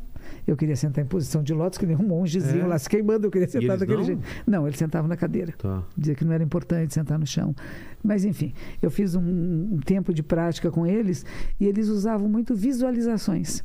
Então você senta e visualiza, sei lá, um quadrado, um círculo no meio, um triângulo. Alguém ia, ia dando, falando essas Eles coisas? mandavam lições pelo correio, não tinha internet, gente. Nossa, chegava para você um- cartinha, chegava uma cartinha para mim e eu lia a cartinha e praticava, que eles só ensinavam a praticar. Que doideira, cara, por carta, velho. Hoje a aula de hoje é imagine um quadrado, olha É, só. E, e não- eu não tinha dinheiro para pagar, porque nessa época ele estava desempregado Ele e eu também. é Estávamos mesmo? quebrados, a gente mal pagava aluguel. E ele conseguiu um emprego também na indústria de música, né? E eu estava lá sem desempregada. E eu falava, eu não posso pagar, isso não tem importância, um dia você vai poder. Eu falei, nossa, que gente linda, né? Poxa. Porque aqui é sempre o dinheiro primeiro, né? É. Lá não, o dinheiro é depois. E aí comecei a procurar emprego. E eu, eu ia fazendo testes em, em- em empresas lá, até que uma, uma jovem disse para mim assim: Olha, você é sul-americana. Nós estamos nos Estados Unidos, em Los Angeles, é que você é sul-americana. Você nunca terá emprego numa empresa americana. Nossa. É, pois é. Então, eu vou dizer para você a verdade. Você pode datilografar muito bem, porque eu estava procurando de secretária, né? É. Você pode datilografar muito bem, falar inglês muito bem, mas não adianta. Não tem jeito. Procure empresas brasileiras. Eu falei, bom, uma ideia. Isso porque eu já tinha ido lá várias vezes, né? É. Aí eu fui procurar, eu fui no. Passei no Banco do Brasil. Não, agora não precisa de ninguém. Aí eu falei, bom. Aí teve um dia eu falei assim, bom, hoje eu vou meditar primeiro, fazer a minha liçãozinha de casa, né? Sentei, meditei e falei, hoje eu vou para onde o mundo me levar. Fui lá para o centro de Los Angeles. Eu ia atravessar para ir para o Banco do Estado de São Paulo quando o sinal fechou. E quando o sinal fechou, eu passei de novo em frente do Banco do Brasil. Na hora que eu Que passo. você já tinha, Já tinha ido, já tinham dito que não tinha. É. Na hora que eu passo, vem uma moça gritando lá de dentro: Vem cá, vem cá, vem cá. Nós precisamos de você. Olha só. Eu tô grávida. Um farol fechado. Eu tô grávida, meu marido quer que eu pare de trabalhar e o meu lugar vai vagar. Olha só. Entra aqui, faz um teste com a dona Erna, uma senhora alemã. Erna. Erna. Não dá para esquecer esse nome. Nunca, Erna. nunca esquecerei. Dona Erna veio, falou com um pouco comigo em inglês e tal. E falou: tá bom. Quando ela saía, daqui a alguns dias você vem aqui. Comecei a trabalhar de recepcionista do Banco do Brasil em Los Angeles, que era lindo. Tinha uma fonte no meio do banco, assim, atrás de mim, tinha uma fonte jorrando água. Era uma coisa muito bonita, sabe? E aprendi tudo que podia aprender lá, porque eu substituía todo mundo. Então, eu substituía o caixa, quando ele Sei. tirava férias, subia a secretária do superior. E eu achava que ser secretária era a coisa mais inferior que existia no mundo. Comprei o manual da secretária. Era uma bíblia, assim, um livro enorme. Nossa. E eu li aquilo e comecei a pôr em prática. E eu comecei a perceber o poder de uma secretária numa empresa. Ela sabe de tudo, né? Sabe tudo, esconde o que ela quiser, É. deixa a pessoa ser entrevistada ou não. Exato. Ela Tem decide. um poder absurdo. ela tem um poder maior. Os gerentes vinham de fora, mudavam os gerentes, Ela é um mas filtro, nós não né? mudávamos. É, é um filtro, né? Nós éramos contratadas locais, nós não mudamos. E Dona Erna começou a me levar para a praia, para Malibu. Porque você não ia antes disso? Sozinha, não, eu ficava sem graça de Ah. sozinha para praia. O marido trabalhava, trabalhava, não gostava de E praia. aí, como que era Malibu? Água fria lá, né? Era fria, mas era linda. Ela, É? ela me levava numa praia que tinha muitas pedras, que porque tinha menos gente. Você vê, ô, ô, ô, ô, Lene, Malibu, Praia Grande. Praia Grande. Olha a diferença. Malibu é Bertioga. mais bonito, né? Ó. É, Malibu, Bertioga. Depois tinha Venice Beach, Ah, já fui lá, né? não é? Os, os Ah, caras eu- andando de, de patins, É. gente fazendo tatuagem na praia. Cheio é uma- de atores, atores, atrizes, é muito bailarinas, né? Comecei a fazer balé. Ela que tem aquele pier famoso? Tem aquele É. pier famoso. Comecei a fazer balé para ter um exercício, porque eu ficava muito sentada. E aí eu comecei, aos pouquinhos, eu comecei a ficar. Comecei a fazer três horas todas as tardes de balé clássico. Aos domingos e sábados domingos eram cinco horas. A minha vizinha foi fazer Beverly Hills Diet, me convidou para fazer com ela. Fiquei pesando 47 quilos. Minha filha foi me visitar, não me reconheceu no aeroporto, porque era 47. um esqueletinho magrinho que era só músculos. Foi bem interessante a É? vida, viu? Aqui eu fui com ela nos roller coasters, né? No, Sei, montanhas russas, que ela morrendo de medo. Não, mamãe, não. Você vai quebrar. É. Saiu com dor de cabeça e eu lá. Ah, eu saio, eu devo ter labirintite, não é possível. Eu saio zonzo. Eu não sei hoje como seria, né? Mas naquela época era assim. E eu sei que aí foi. Quanto tempo ficou lá na, na- em Los Angeles? Foi então aí que eu conheci o Zen Center. Eu li esse livro sobre ondas mentais alfa. E esse livro entrevistava um monge. E perguntavam para o monge assim: o que o senhor acha de a gente induzir o estado alfa através de eletrodos? Você vai numa clínica psicológica, você põe eletrodos na cabeça e põe determinadas coisas que são induções para você acessar esse estado flow, o estado alfa. E ele disse: a ciência diz que é possível, é porque é. Mas por que entrar pela janela? Falei: epa, cadê a porta? Exato. E aí eu fui procurar a porta, e a porta ele era um monge zen. Tinha uma coisa chamada lista telefônica. Era isso. É. Tinha a letra Z. Na- nas cabines de, de, Isso. né, de telefone, você lá e tal. Aí tinha o Zen Center de Los Angeles, esse era o primeiro no Zen. Telefonei para lá e disseram: domingos tem Zazen para iniciantes. Falei, eu vou. E falei para o senhorzinho, meu vizinho que me passou o livro, você vai comigo? Eu tenho medo. Deve ser um monte de loucos, né? Não sei quem são, né? Zen budista, que medo, né? E o senhor vai comigo? Ele falou, vou, te levo. Ele tinha um Chrysler.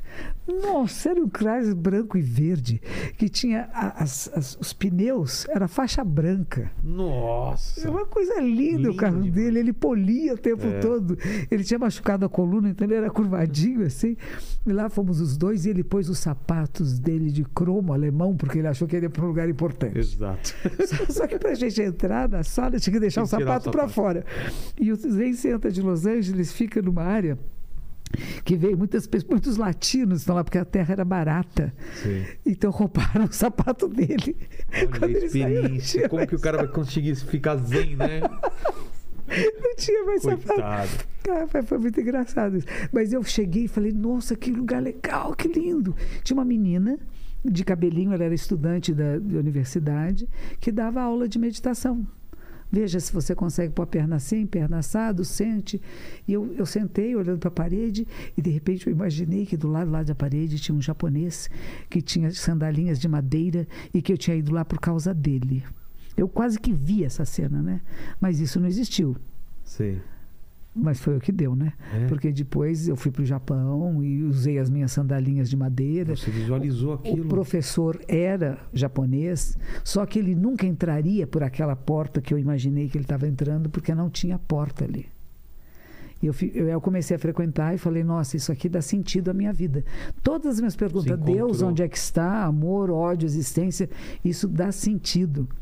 Todas as viagens de ácido que eu tiver feito, de rachixe, todas aquelas procuras por essa espiritualidade, de repente ali começou a tomar uma forma, sabe? Entendi. Às vezes sentava olhando para a parede assim, apareciam a gente chama de makyo no budismo, né? Makyo. É, imagens, você tem Sei. alucinações visuais, Sei. mas só que é num lugar controlado.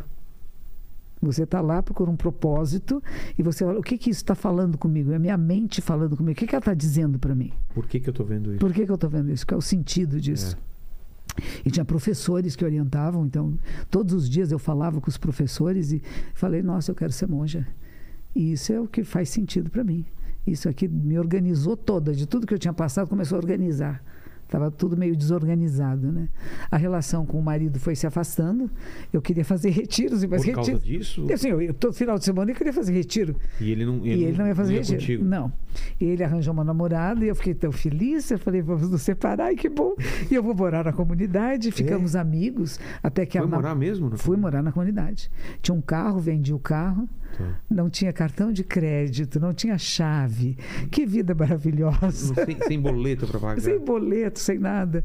E me contrataram para trabalhar na comunidade como secretária de um departamento de traduções. E eu fiquei trabalhando lá e pedi para ser monja, fui ordenada monja. E aí me deram um livretinho do Japão. E eu falei, eu quero ir para lá. Porque as- é, aqui é um grupo misto, eles viram querendo me arranjar um namorado, sabe? Eu cheguei lá, eu tinha me separado, tem que arranjar um namorado. Calma, arranjar- calma. Eu falei, não quero, não É. quero, não quero, tá tão bom sozinha, tá tão bem assim, né? E comecei a ler o fundador da nossa ordem, e o nosso professor dizia assim: não leia as traduções que são péssimas. E do lado do banco tinha uma livraria, uma biblioteca pública. E eu fui nessa biblioteca e tinha lá Dogen Senji Eu peguei os dois, sentindo culpa, né? O livro proibido de novo. É, de novo pegando que não podia ler. Ai, foi maravilhoso. Comecei a ler esse, esse autor.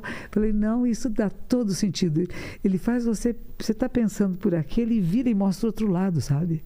É muito lindo. Não, não tem uma parada, mente. Agora entendi, não. Sim. Você pensa que você entendeu? Vai do lado escuro da lua. Era mais ou menos isso, sabe? Ele dava essa outra virada assim. Eu falei, nossa, é isso aí. Quero ser monge, quero ir para o Japão. Aí, Mas, mas, é, era dava para ser monja na- aí, Estados Unidos. Estados Unidos e depois ir para o Japão. E por que não Índia? Você já tinha esse caminho definido? Ah, não, porque a, a nossa tradição era japonesa, Ah, o meu professor japonesa. era japonês. Tá. é.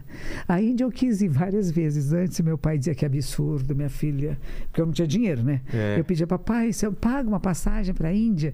Ele disse assim: você pode ir para os Estados Unidos. Quando você estiver na Califórnia, se você ainda quiser ir para a Índia, eu te ajudo, porque é melhor ser países mais desenvolvidos que o nosso do que menos. Ele tinha medo então de acontecer. Ele achava que não era uma coisa boa, ideia boa. Mas, enfim, eu acabei não indo para a Índia. Eu fui para a Índia mais tarde com o professor Marcos Rojo, que é um professor de yoga aqui de São Paulo. Você foi E- direto do- de, de Los Angeles pro Japão, voltou pro Brasil e foi pro Japão?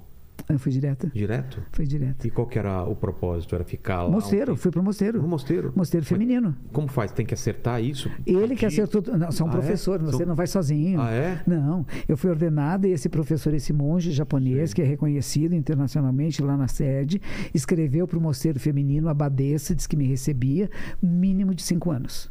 Pra ficar lá. É, porque Tá. se não conhece a língua, não sabe japonês e não sabe o que é budismo, vem ficar cinco anos, senão não Entendi. pode. E aí ele perguntou se eu concordava, eu falei que sim, ele disse assim, você fique o que você quiser. Se você achar que tá ruim, quer vir embora, você vem Ah, embora, tá. você não é obrigada, mas vá lá, experimente. Aí eu fui, não falava japonês, tinha aprendido a e o alfabeto deles é diferente, né? É. As vogais, Conta até 10. itini, sanshido, né? É. Aprendi um pouquinho só. E, e foi uma benção. E Foi lá di- eles não falavam inglês, era foi difícil. Não, tinha uma monja que falava inglês. Mas f- tinha uma americana que estava lá, que a abadesa pôs ela cuidando de mim no começo, né? E outras americanas que por acaso viessem. E no fim, foi difícil, era muito diferente do Zen de Los Angeles, que era muita meditação. Lá tinha mais tarefas, mais faxina. Eu falei, virei É uma mesmo? faxineira de primeira, né? De qualquer cantinho e limpo, porque não Tinha tinha faxinar lá. faxinar, cozinhar, e as aulas eram todas em japonês. Agora, a vantagem é que os professores em- em- no Japão, para dar aula, escrevem no quadro negro, porque o som de uma palavra pode ser um caractere diferente que quer dizer outra coisa. Então, ao, ao falar, a pessoa escreve num quadro negro a palavra que está falando. Por exemplo, se eu digo palavra, Sim. eles vão escrever um caractere que quer dizer palavra, porque o som pode parecer outra coisa. Por exemplo, ponte É. tem um hashi. É uma palavra que, que pode ser ponte ou pode ser aqueles pauzinhos de você Ah, é? comer. É a- É. O mesmo som? O som é igualzinho. Mas a forma é... A forma de escrever é diferente. Olha então, só. muitas vezes, e mesmo nas universidades, você pode levar o dicionário para fazer provas. É, é permitido você procurar no dicionário o sentido das palavras. Então, é uma coisa bem interessante, né? Então, com isso, aprendi um pouquinho de Os japonês. ideogramas, né? Ideogramas, então. Porque eu queria ler o nosso amigo Dogen, né? O fundador da Exato. ordem. Nunca cheguei a dominar o japonês o suficiente para isso. de ler, é. mas li as traduções que tinham em inglês enquanto os professores davam aula. Acabei recebendo o que a gente chama transmissão. Um, um, professor que vinha de tempos em tempos liderar os nossos retiros falava um pouco de inglês. Sempre que ele vinha, eu ia conversar com ele. Ele acabou sendo o meu professor oficial dentro do mosteiro. Tive uma cerimônia de transmissão dos preceitos que chama de, de ele autenticar que eu sou uma professora da linhagem. E geralmente isso é feito numa sala secreta, que, que é só o professor, aluno e um assistente, É. né? E tem uma hora é um rito, que. tipo é um de rito, é. ritual, E tem uma hora que o mestre, né, reverencia a discípula. Como assim? Ele abre o paninho no chão, faz uma, uma prostração até o chão Ah, e eu é? faço para ele. E nessa hora ele mandou abrir, tinha uma cortina, ele mandou abrir e tinha um grupo de jovens monges lá que ele fez todos eles assistirem. Por quê? Pois é, na época eu falei, mas está quebrando o rito. É, Não podia, era uma coisa é feita só de nós. É. E só depois que eu entendi. Ainda há discriminação contra monjas e estrangeiras, ainda por cima, né? Ah, não é tão natural, não. Não, comum. imagine se um homem faz uma reverência para uma mulher. O mestre, o mestre dos Ah. mestres, ele abaixou a cabeça para uma mulher estrangeira ainda por cima. Ele fez questão que aquela meninada toda assistisse isso. Para ver que aquilo era uma coisa que deveria Que tem que se respeitar quem pratica o Dharma. Não interessa se é homem, se é mulher, se é jovem, se é velho, se é japonês ou não. Não, ele era um cara lindo. Ele era um cara muito lindo. E, e nessa reverência ele estava te, te dando. É, é uma, é uma, um- Empoderando. Um, um empoderando. Empoderamento. Daqui para frente você, Você é leva esse ensi- ensinamento para frente. Você vai levar adiante. E quando ele estava bem velhinho, já do- morre- morrendo, já estava com câncer, muitos anos depois, eu fui até lá e Ah, você voltou depois. Fa- voltei. Poxa. Voltei lá, ele estava numa caminha. No dia seguinte, ele ia para um hospice, que é o hospital terminal, né? E as meninas estavam lá em volta dele. E elas falaram: ah, já que você chegou, vou preparar comida. E me deixaram lá, e fazendo massagem na mão dele.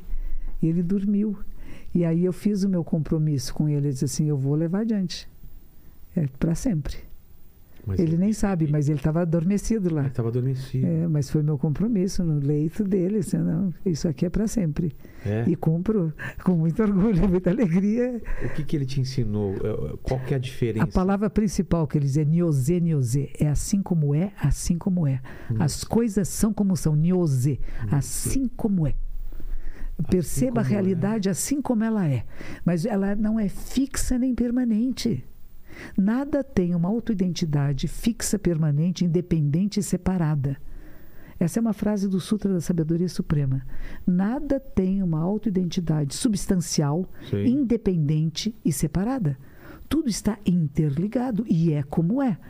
E esse é como é está em movimento e transformação. Não cessa. É como o planeta Terra, ela não cessa de se mover e de transformar.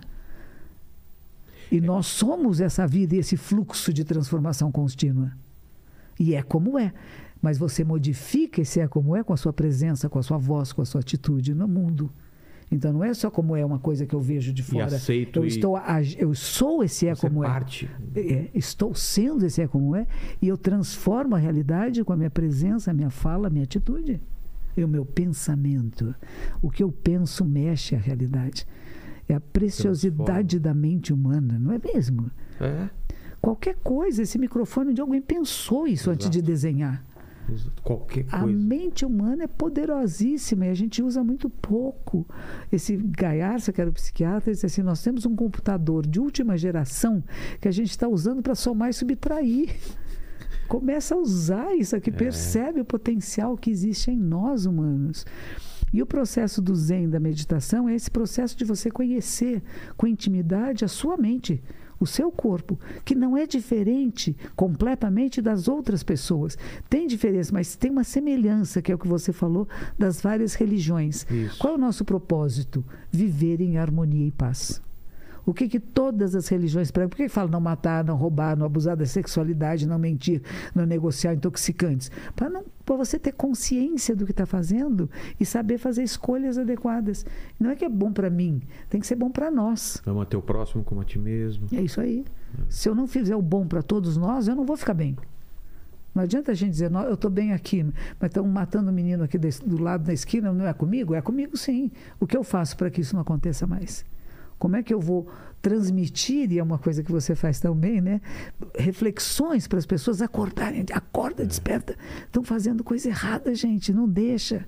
E a gente pode falar isso brincando, rindo, bravo. Às vezes eu falo bravinho, assim, sabe? Às vezes eu falo rindo, mas é a mesma coisa. A minha superior, uma vez, ela estava contando isso, ela estava rindo. Eu falei, mas a senhora está rindo disso? Ela estava falando que na, na, na Índia tinha pessoas com elefantise e que a perna da pessoa com elefantise parecia uma perna de elefante e ela ria. E eu fiquei muito brava. Eu falei, porque eu já vi pessoas com elefantise aqui no Brasil, Ah, né? tá. E, e, antigamente no Vale do Anhangabaú ficavam pessoas pedindo esmola com Que todas as tinha. doenças que você possa imaginar, né? E eu tinha visto aquilo, eu falei, não é engraçado, né? E eu falei assim, como é que a senhora está rindo? Ela disse, assim, a gente ri para não chorar algumas vezes. Porque a coisa é tão triste É. que a gente tem que tratar com mais leveza. Eu falei, tá bom, entendi. Eu dava broncas nela também. Muito Como que querida. é? O, o que, o que é como é? Não. Niosê, niosê. Assim como é, Assim é. como é, é. E, e nesse papo todo, como fica o mal? Como fica a, a figura do mal? Como que o budismo vê? A dualidade. É a dualidade. Aqui- Aquela imagem, né, do, do, do- do- de, uma, de uma coisa em movimento, né? Do branco com uma bolinha preta, do preto com a bolinha branca. Porque depende um do outro. Porque o mal tá dentro do bem e o bem tá dentro do mal? Exatamente. A luz e a sombra. Como é que nós vamos falar de luz se não tiver sombra? Eles interagem o tempo todo. E a, e a origem do mal? Co- co- Como, qual, A dualidade, a, uma no- a nossa. Tá. a, a nossa ignorância. Existem três venenos que pegam o ser humano: ganância, raiva e ignorância. A ignorância é que vai causar a ganância e a raiva, né? É, claro. Porque se você não, não tem controle sobre a sua raiva, você vai fazer guerras, É. mortes, assassinatos, etc. Né? Ganância é aquele que quero, quero, quero e faz qualquer coisa para obter o que eu quero. É. E não tem limite a isso, né? E a ganância é que controla a pessoa. Porque uma senhora falou para mim, mas monja, eu queria ter casa própria, não pode. Eu falei, não pode ter casa própria sim. Não tem nada errado é. com a casa própria. Agora, você não pode matar outras pessoas, mentir, iludir, tirar do outro que não tem o que comer para você ter casa própria. É diferente. Como é que você vai criar causas e condições para que todos tenham casa própria, por exemplo? Então, não é só a sua, você está facilitando para que outros tenham.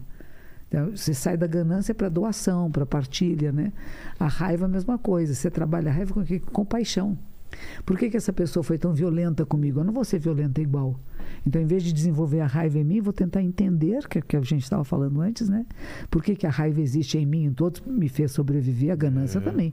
Nós sobrevivemos porque fomos gananciosos. Nós pegamos um pedaço de terra, pegamos um pedaço de pau, pegamos uma fruta. Domesticamos os animais, Então. cercamos a propriedade. Isso. É o que a gente fala, não pode mexer no meio ambiente. O, o dia que a gente fez uma cerquinha assim, ó, a gente mexeu no meio ambiente. Claro. O dia que a gente plantou um pé de alface. E aí quando falam para mim se eu não sou vegetariana, sou vegetariana, não sou não, sou não. Não, Não, não, não, sou. é, não é. nem vegana, nem vegetariana, não. Na minha ordem, não. Tá. É uma escolha pessoal, não é do coletivo. Entendi. A pessoa escolhe. Mas eu não saio matando bicho na rua. Eu não saio lá olhando pro boi e falar "Ai, que ca- carne gostosa. Olha lá o filé mignon ali. Isso eu não sei. Nem sei onde é que fica o filé mignon, por exemplo, né? Mas eu, se me, me servem comida, eu como todas as comidas que possam me servir. E nem sempre é muito saudável. Sim. Né? Com mais idade, a gente tem que diminuir. Então, a Claro. carne vermelha, tá na hora eu engordei muito, tem que diminuir a carne vermelha. Mas ainda como peixe, como frango, enfim. É bichinho? É bichinho. Mas e a cenoura? É. que nem, nem te- tentativa de correr teve, né?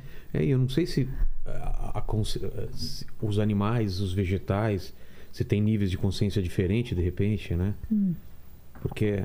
O espiritismo fala disso. É, então. Eu, e o meu professor não. É, O meu profe... Por isso que eu que digo, ele falava? o Neozê, Neozê, né? é. Tudo é vida. Tudo. Tudo que existe é vida. Uma pedra. Tudo. Tá vendo? O pessoal não trabalha com cristais? É. É tudo vida pulsando. O fato que os nossos olhos não são capazes de ver, essa mesa aqui tá, tem movimento agora, ela está tá mexendo. elétrons, né? se Está tudo em movimento o tempo todo. É. Por que, que essa é superior àquela, inferior àquela? Quem criou isso? Ele, pouco antes de morrer, ele fez uma palestra e disse assim: se eu morrer e voltar como boi, eu vou ser um boi muito feliz, porque quem diz que boi é inferior a ser humano? Quem diz que ser humano é superior a boi? Não existe isso. E se eu for boi, eu nem vou me lembrar que fui ser humano um dia. Que importância tem? Nós que criamos isso. Se a história da humanidade é muito mais antiga do que budismo, do que qualquer outra religião que exista, nós temos que voltar à origem do ser e perceber que tudo tem o mesmo valor. Mas o, como é que você usa isso? Como é que você é usado por isso? Uma coisa que se faz no Japão é rezar e agradecer as formas de vida que tornam a nossa vida possível. Então, tanto nos matadouros, nos Ah, é? galinheiros, nos pescadores, tem sempre um altar que vão orar e agradecer essa forma de vida que se está formando uma forma humana. E a mesma coisa para a verdura, para o arroz, para tudo. Porque nós vivemos de E outras quando a pessoa formas. morre, ela vai alimentar outro tipo de. Exatamente. Aí tem aquele, monge Thich que é um vietnamita que não se queimou na, em vida, mas viveu até quase 100 anos, em que ele dizia assim: você prefere um lírio ou lixo? Aí a pessoa, não, a flor, lírio, é claro. claro. Ele disse assim: não, o lírio daqui a pouco morre e vai virar lixo, e o lixo vai virar flor, porque ele vai ser adubo para outras formas de Exato. vida. Então a ideia de não preferência, de perceber que aquilo que parece que é sujo, imundo e feio, ele está dando origem a alguma coisa que pode ser pura, imaculada e perfeita. Que é o símbolo da flor de lótus, né? É isso? Que a raiz da lótus, ela está na lama, né? É. Ela, mas ela é completamente pura. A flor de lótus, ela na sujeira não se assenta na folha, ela tem uma qualidade que a poeira vem e não fica. Não fica, não. E diz, isso é o que nós podemos fazer. A gente vive num mundo cheio de, vamos dizer, poluições, É. né? De ganâncias, raivas, ignorâncias, brigas, crimes, etc. Ah, esse é o símbolo da, da flor de lótus, então. é, a pureza, não- pureza. onde a sujeira não se assenta, onde a poluição não, não contamina. Entendi. Ela, ela é fruto da contaminação, contaminação. Porque se não houver a lama, a E bagunça, ainda assim não se contamina. e ela não está contaminada. E é assim que nós devemos viver no mundo. Nesse mundo poluído, contaminado, cheio de maldades e de loucuras, e a gente está nele em nirvana, em paz e tranquilidade, ouvindo rock and roll. Assim, assim é o que é, né? É assim como O que é. eu ia- Eu acho que está na hora de acabar. O mocinho ali já foi embora. Não, ele foi Não, fazer xixi. Ele foi fazer xixi, coitado. Eu ia Fala. falar que eu tenho uma flor de Ah, lótus olha aqui, aqui, ó. na mão. Tá Vem cá, vem cá, Por isso mostra que aqui. a sua sujeira não me contamina, entendeu? Vem cá, vem A cá. sua sujeira não me Ah, essa foi de graça, hein? Tomei essa de graça. Olha que bonita essa tatuagem aqui. Que linda! Olha. Então é isso aí, a flor de lótus. Mas ela é azulada mesmo ou não? Tem, várias tem cores? lótus azul, tem branca, azul, cor de rosa. Mas você fez por causa disso? Sabia disso? ou não? Não, eu fiz porque é uma carta de Magic que eu gosto. Ah, achei que você tinha estudado e tal. Ele Mas tá tem uma- bonita ele mesmo. Tem a clave de sol na mão também. É, aqui, ó. Clave de faca. E a clave, a faca tá apagadinha. Exato. Obrigado, Paquito. Muito bem.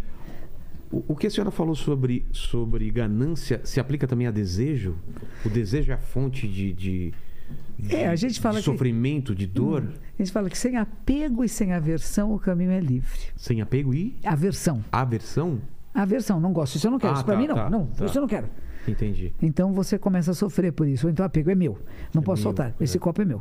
Eu não vou largar de jeito nenhum. Tô apegadinha a ele. Agora Não, eu me que- deixa usar, não, não, é não, meu, não, é meu. é meu. Não posso usar, mas eu queria comer tanto uma balinha de goma, mas a minha mão tá presa aqui. É. Eu me limito, o apego me limita. Porque na hora que eu pego alguma coisa, eu perco a liberdade. Exato. Então, sem apego e sem aversão, o caminho é livre. Dizer que não tenha desejo nenhum, existe uma diferença entre as necessidades biológicas do nosso corpo e, Comer. e quando se torna um vício, que é uma coisa Claro. diferente. Eu posso comer aquilo que é suficiente e saudável para me manter vivo e fazer o que eu quero fazer, quer seja que eu quero ser um nadador, eu vou ter que ter uma certa dieta, quero ser um corredor, quero, enfim, o Sim. que eu quero fazer na vida, eu tenho que ter dietas e alimentação adequada de acordo a isso. Mas se eu fico muito apegada a dizer assim, bom, eu sou diabética, suponha, não sou, e eu, eu vi isso aqui, eu vou comer essa caixa toda, esses, duas Até tigelas, acabar, é. até acabar, porque eu tenho um desejo Incontrolável, incomensurável, é. incontrolável, porque é uma Que vai te doença no meu mal, corpo. é, E, vai me fazer mal, vou ficar cega, vou ter Exato. outras dificuldades. Agora, se eu fizer uma dieta legalzinha, eu posso morrer bem idosa, comer meu docinho de vez, De em, vez em quando, quando, exato. e viver bem. Mas se eu não controlo, então não é o desejo que é errado, é o Entendi. que você faz com ele. Ou seja, tudo que a gente possa passar por nós como seres humanos faz parte da nossa natureza. Como é que eu uso isso? É, Por isso que a gente fala, tem que desenvolver o quê? Sabedoria e compaixão tá. ver com clareza, Neuzê, Neuzê, eu vejo a realidade como ela é, é adequado essa atitude aqui agora ou não? E se não é, eu vou ter a liberdade de não fazê-la. Isso é uma coisa A que eu, liberdade de não fazer. É. A liberdade não é fazer o que eu quero quando eu quero do jeito que eu quero, é inclusive de fazer o que eu não quero ou não fazer o que eu gostaria de fazer. Eu sou livre de escolha. Exato.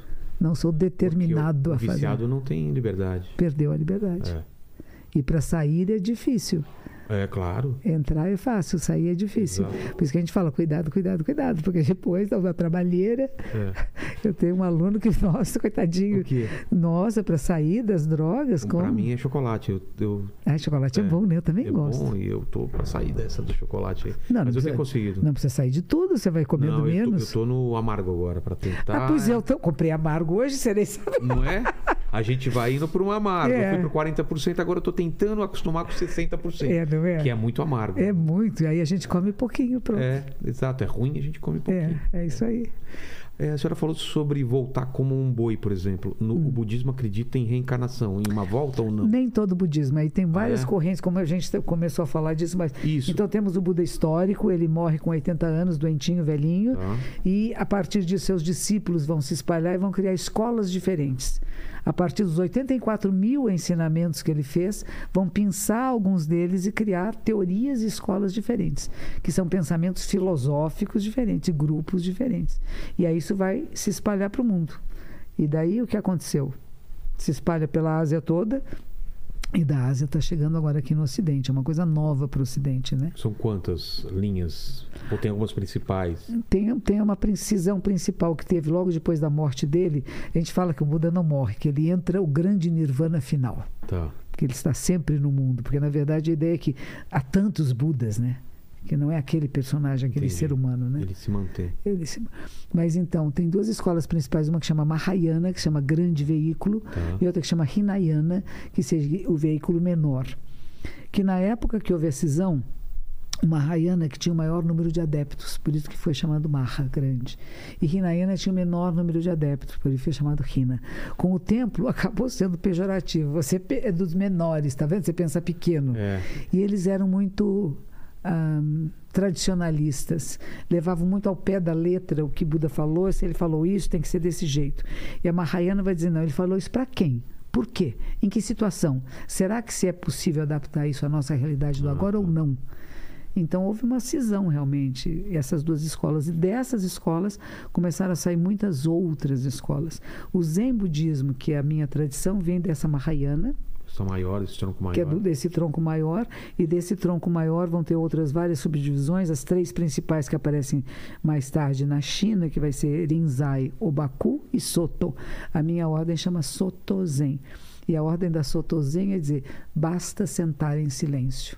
Apenas sentar. Se você apenas sentar, de verdade sentar, ou deixar tudo que está em você se assentar, você acessa a mente Buda, a mente desperta. Mas precisa querer acessar. Ninguém dá para você, nenhum Buda vem do céu e te dá isso, e você não nasceu com isto. É alguma coisa que pode ser adquirida através da prática. Entendi. Ah, Então a gente não nasce com isso e perde. A gente Não. tem que chegar até aí. Tem que ir atrás, tem que procurar. Entendi. Pô, que maravilhoso. Lene, e as dúvidas do pessoal? Eu tô. Eu Nós tô já falamos entendendo. demais, agora eu vou comer a Comer balinha. balinha. Pode comer? Eu também, eu também posso. Tem bastante. Eu queria só dar uma informação que foi aquela, aquela pesquisa que você tinha perguntado no Qual que era começo, mesmo? que era de quantas pe- se, Ah, é, quantas se morreram morreram, mais é. ou nasceram mais. Aí assim, eu achei dois sites que têm é, as informações, mas o Population é, Reference Bureau, que é uma instituição dos Estados Unidos, eles fazem essa pesquisa, mas ela não é precisa Claro, porque né? É faltam dados. é. é. Mas é, existe, é, existe a ideia de que 108 bilhões de humanos já, se, já passaram pelo mundo. Já morreram, Já morreram. Aí eu achei um outro site que é o World All Matters, que ele dá a, a população total em tempo real do mundo atual, Que aí é? que é 7 bilhões ponto 970 mil é, é, é, milhões 212 mil Pô, estamos perto aí, dos 8 é, bilhões. aí vai mudando 174 É, tá 175, nascendo gente, tá morrendo gente agora. e aí ele dá o dado de nascido, pessoas que nasceram este ano, pessoas que nasceram hoje, pessoas que morreram este ano e pessoas que morreram Nossa. hoje, em tempo real. Chama World All Matters. Que aí quem quiser dar uma olhada. Tá? É, e aí é o seguinte, é, vamos lá as perguntas. O professor Lobão, que é do nosso grupo do Telegram, ele pergunta o seguinte: é, se a intolerância se a, se a intolerância religiosa aumentou após essa onda de funda, eh, fundamentalista eh, evangélica. Bom, para alguns, né? Eu acho que aqueles que são fundamentalistas, que na verdade a palavra nem sei se essa é correta, porque fundamental é qual é a essência fundamental, É a né? essência, né? Ou a raiz do ensinamento. Eu acho que tem más interpretações das tradições, né? E às vezes as pessoas, para ganhar alguma coisa, algum ponto, ou porque às vezes é a própria que a gente falou de medo, né? Da própria fragilidade, né? Eu, eu tenho uma escolha e eu preciso confirmar que a minha escolha é a única É, boa. Você não tá, talvez você não esteja tão confiante que Isso. você te- esteja no caminho certo. Você, pô, você é agressivo em relação aos outros. que são ameaças. É. Ameaças a uma ideia que eu criei de que a, a única verdade é, É a minha. minha, e se tiver outras coisas, elas balançam com a minha posição. Eu acho que tem é uma via dupla, sabe? Se de um lado aumenta a- a- o, preconceito, a discriminação de outras tradições espirituais, também há muitas pessoas que estão se abrindo às tradições que não tinham acesso. Exato. Eu acho que a perseguição maior que sofre aqui no Brasil, principalmente, são as tradições de origem africana, de matriz africana, É verdade. porque eles estão brigando pelo público. O que eu sinto é isso, né? Como assim? Seguidores. Ah, tá. Os seguidores que eram da Umbanda, do Candomblé, que seriam as pessoas que eles querem arrebatar arrebanhar, para né? si. Exato. E, e isso me parece, né? Uma visão meio superficial, mas tem alguma coisa aí. Não é só isso, mas tem isso. É claro também. que não estamos generalizando, né? É. Algum, alguns, Nem todo, não. Tem pessoas. Não, tem pessoas que são de, de tradições eh, evangélicas e maravilhosas. Claro, claro. Ah, É que a gente está chamando tudo de evangélico É, agora, né? São muitas. São muitos, são muitas subdivisões. E muitas vezes eu penso assim, por exemplo, o, o pastor, aquele que está ensinando ali, ele não está ensinando o cara, vai lá queimar a, a, a mãe de santo, não vai para o fogo no terreiro. Ele não falou isto. Ele só ele pode ter dito, não, aquela religião não é legal, aquela é perigosa, vem comigo, a minha é boa, né? E o carinha que mal interpretou aquilo vai lá e queima. É, E aí vão dizer que está tendo perseguição religiosa, mas é- será que o pastor falou vai lá e queima? é. Eu duvido, viu? Um Ah, pastor é, não. de verdade nunca As falaria igrejas isso. que eu frequentei e frequento nunca falaram isso, né? É. Então, mas a gente sabe que tem, infelizmente. Isso existe. É, bom, eu no caso eu sou evangélico, mas É. eu tenho algumas filosofias budistas que eu admiro demais, assim. Inclusive, até uma pergunta minha: existe a, a- a Você possibilidade pagou de... pra fazer essa pergunta? Não, não. Então tá não. bom. Eu- Tô brincando, Lene. Ah, o Lene ficou até sem graça. Mas eu, eu- Ele eu- já ia pôr a mão no bolso, É, já ia- já eu- tá bom, olha aqui, ó. Eita. Mas uma das coisas é, assim que eu gostaria de saber é se existe a possibilidade de se seguir as duas religiões, acreditar Ah, em. É uma. São excludentes ou não? Não, não são, não. A gente tem, por exemplo, o que eu tenho mais próximo, assim, de, de ter tido contato, e lá em Nova York tem um padre católico que é o mestre Zen. Ah, é? Tem um rabino que é mestre Zen, tem um pastor protestante que é mestre Zen. Então não tem nada a ver, porque o Zen é, é a prática da meditação em si. Entendi. E ela não precisa ter, a gente pode usar os textos budistas, nós podemos usar os textos cristãos, a gente pode usar o evangelho. Por exemplo, Inácio de Loyola tem uma prática que é os jesuítas, que é muito próxima, os beneditinos também é muito próximo do, do zen budismo, né? E o que que eles fazem? Por exemplo, Inácio de Loyola pega um texto sagrado da Bíblia, do evangelho, e fala, primeiro você lê, não é, não é, não é assim, uma frase, né? Sei. Você lê aquele trecho e analisa logicamente. Agora senta em silêncio. E o que que isso traz para você? É, E no final você escreve alguma coisa não Inspirado. inspirado por aquelas palavras que você entendeu logicamente e que você deixou a parte lógica quieta e deixou que aquilo se manifestasse num outro nível de consciência. Exato. É bonito, muito isso é muito parecido, é. Porra, Muito depois me fala quando é a próxima reunião que eu vou É, aparecer lá. Lene. Tô te falando, Lene, você já é, já é zen budista Já e nem sei, sabe. nem é. sabe. Ó, o- a, a nação palmeirense aqui tá perguntando como é que foi a, a conversa com o Abel Ferreira, técnico Ai, do Palmeiras. verdade. maravilha. Fiquei sabendo Abel é disso. lindo, Abel é lindo, lindo, é um ser do bem, amoroso, gentil, uma coisa linda. Ele tava com problema de ansiedade, né? Tava. E aí? Então, diz que ele estava ansioso lá em Portugal e o time que ele estava trabalhando com eles, que era o Prada, não sei, Praga, sei lá, Praga. É, Tinha um nome lá. Qual será que. Bom, Braga, uma- Braga, Praga. Tem a Enfim. cidade de Braga, não sei se é. Então, é, é nesse É, aí, tá. ele estava lá. E a psicóloga do grupo disse assim para ele: assista os filmes da Monja. e ele me conhecia de Portugal. É? E nós estávamos na, na Bienal do Livro, eu estava lançando um livro lá e ele também.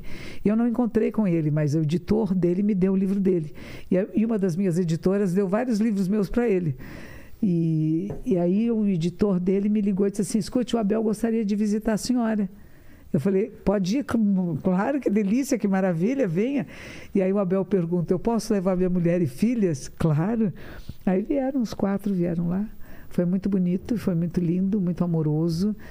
Eu já tenho, eu tenho visto ele, eu tenho seguido ele, eu gosto de futebol. É. E eu tenho visto o trabalho que ele fez com o Palmeiras, que é uma coisa ele linda. fala muito do trabalho mental, né? Da concentração. Exatamente. Eu, eu acredito nas pessoas, eu não desisto de ninguém. É. Eu, ele disse assim: o jogador pode desistir, mas eu nunca desisto de um jogador meu. Porque eu sei que eles podem mais. E ele disse assim: às vezes eu brigo com eles, mas porque eu gosto deles. E porque eu sei que eles podem ser melhores. É não, ele é lindo. E ele fica nervoso. Ele diz, o que me incomoda é quando falam mal de mim, pessoa. De coisas que não são ah, é, minhas às e que não são. pessoal e É. eu também acho isso de Diz uma... assim, isso me incomoda muito. É. O resto que eu, que eu tive uma escolha errada de Ah, não, isso jogador, isso, aí faz parte, mas Quando dizer que, pessoal. É. dizer que eu não presto, que isso aqui daí já.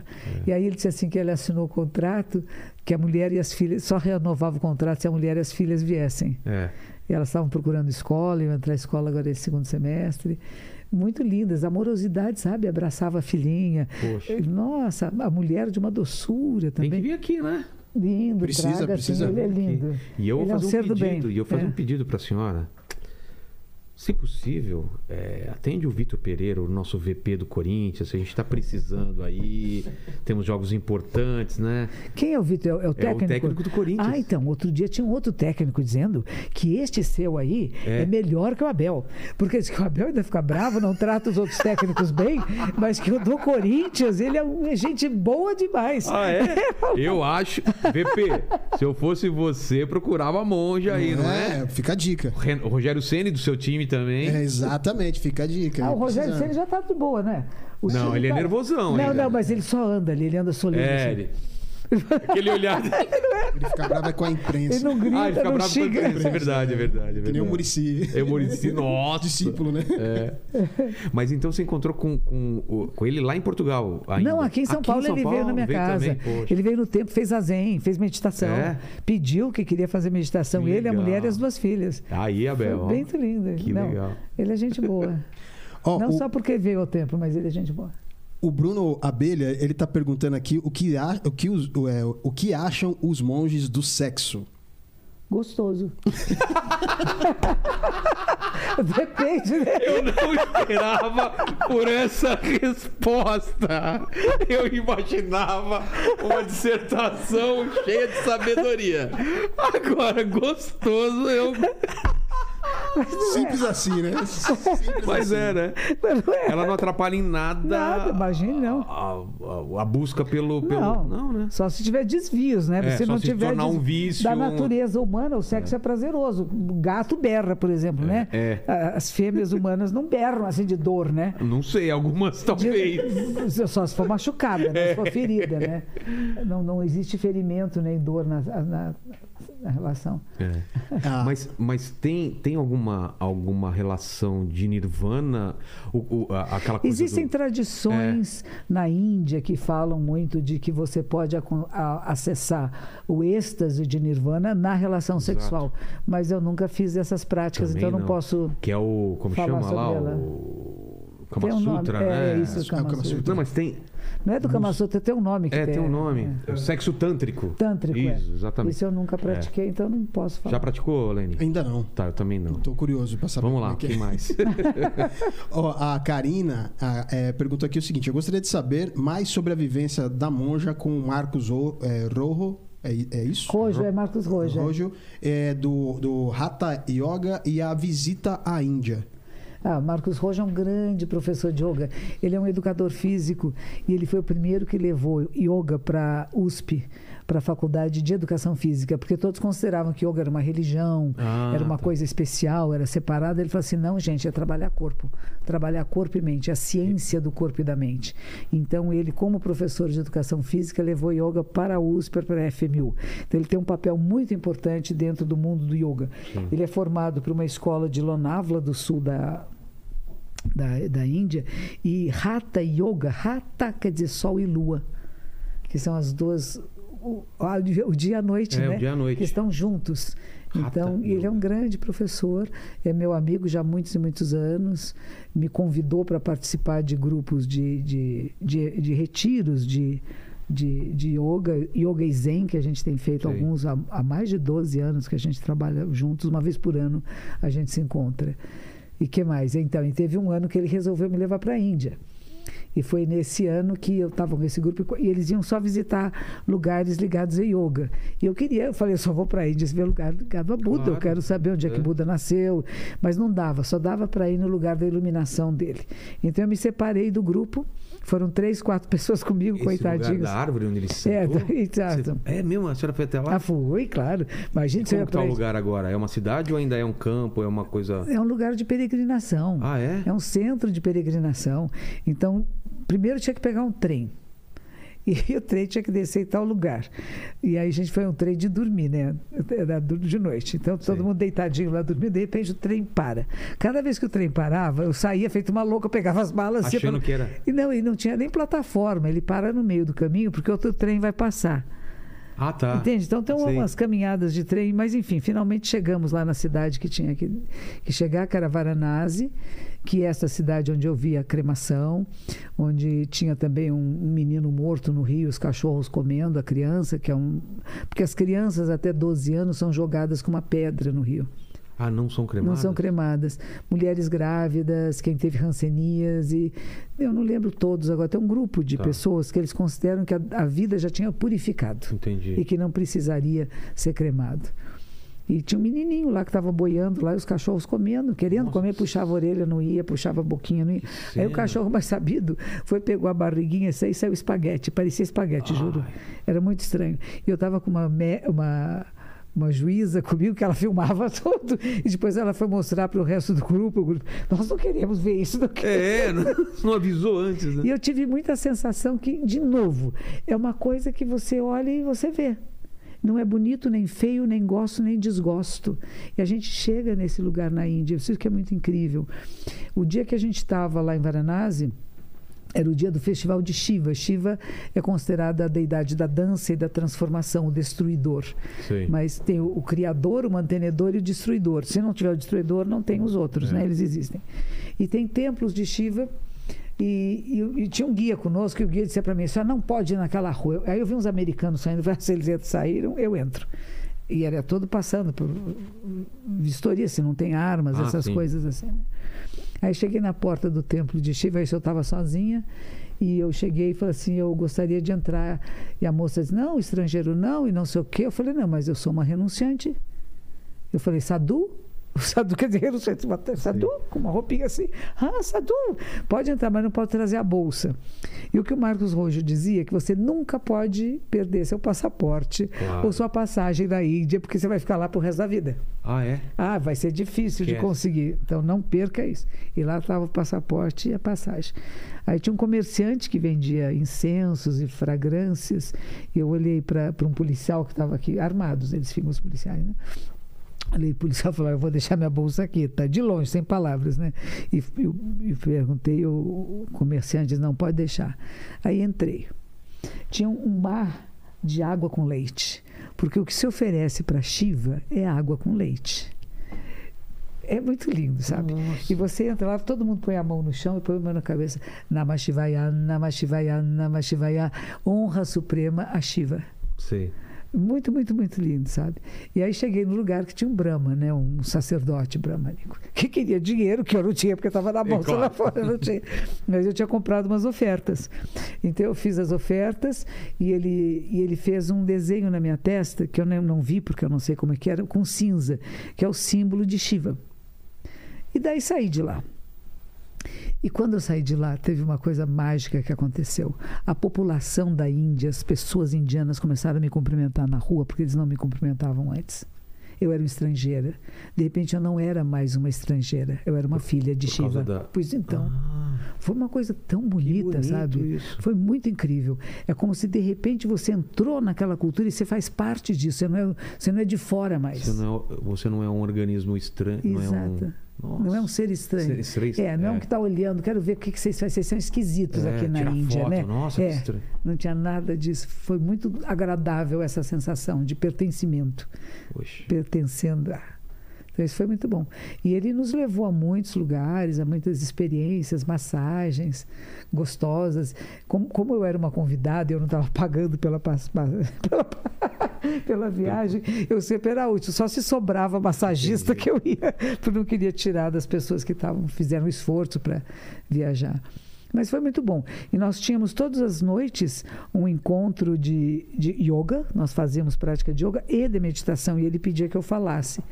E muitas pessoas falavam, é porque a Índia é isso, porque aquilo. Eu falei, como que eles estão nos vendo? Nós somos esquisitos aqui. É. Nós não somos indianos. Qual é a relação que eles têm conosco? O que, que nós alteramos essa sociedade com a nossa presença? E disseram que a gente quer barganhar. Imagine, o Buda diz que é proibido barganhar. Ele é indiano, hein? É mesmo? É, monges são proibidos de barganhar, barganhar, não pode. Agora, a Índia adora barganha. É. Você não compra nada sem barganhar. E se você não barganha, eles ficam Eles ofendidos. ficam ofendidos, é verdade. Eles gostam de barganhar, né? É, E eu sei que eu fui comprar uma, dessas blusinhas brancas, assim, que tem lá meio transparentes, né? sei. E a moça falou o preço, eu falei que eu queria do mesmo jeito. Eu disse, estranho, não vai barganhar? Não, não barganhei. falei, eu não posso barganhar, né? É. Faz parte. Mas aí eu estava lá em, em Bodhgaya. Em Bodhgaya tem um monumento muito grande do lugar que é a árvore, tem uma neta dessa árvore que está lá. É a mesma árvore, uma mesma figueira. Ela hoje é cercada de grades, porque as pessoas queriam arrancar as folhas para levar, de levar, lembrança. E eu me sentei, caiu uma folhinha assim, eu fiquei bem feliz, porque eu não puxei, ela caiu. E tinha um monte de monges tibetanos. Era janeiro e eles estavam fazendo pela paz mundial.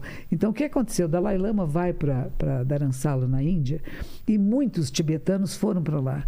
E muitos deles se tornaram monges lá na Índia, porque eles eram mendigos. E Dalai Lama não queria que a população tibetana fosse tratada como mendigos. Então ele fez muitos deles se tornaram monges e se tornaram religiosos. Ele criou mosteiros incríveis lá. Então, diz que é uma beleza. Eu não fui a Dharamsala, né? Mas estava essa multidão de monges lá. Então tinha todo um terreno que você olhava até perder de vista, com os mantos vermelhos. Quando eles saíam para ir no banheiro ou comer, tinha os intervalos, ficavam as roupinhas ali no chão. e a gente dava voltas em volta desse, desse monumento. É um prédio um, que foi feito com várias imagens de Buda lá dentro. E a gente dá voltas lá cantando, entoando, fazendo preces. E os tibetanos fazem prostrações até o chão. Eles se deitam todinho no chão, né? E se levantavam. E ao mesmo tempo, um brincava com o outro, um dava um beliscão no bumbum do outro. Eu falei, é uma intimidade da vida monástica, né? Que a gente pensa que estão são Todos sérios. solenes e tal. E no meio daquelas reverências, Tinha aquelas uma coisas, beliscadinha na dava uma beliscadinha riam e cutucava o outro. Então eu falei, que bonito, tem uma intimidade, né? Uma coisa de viver juntos que foi muito lindo.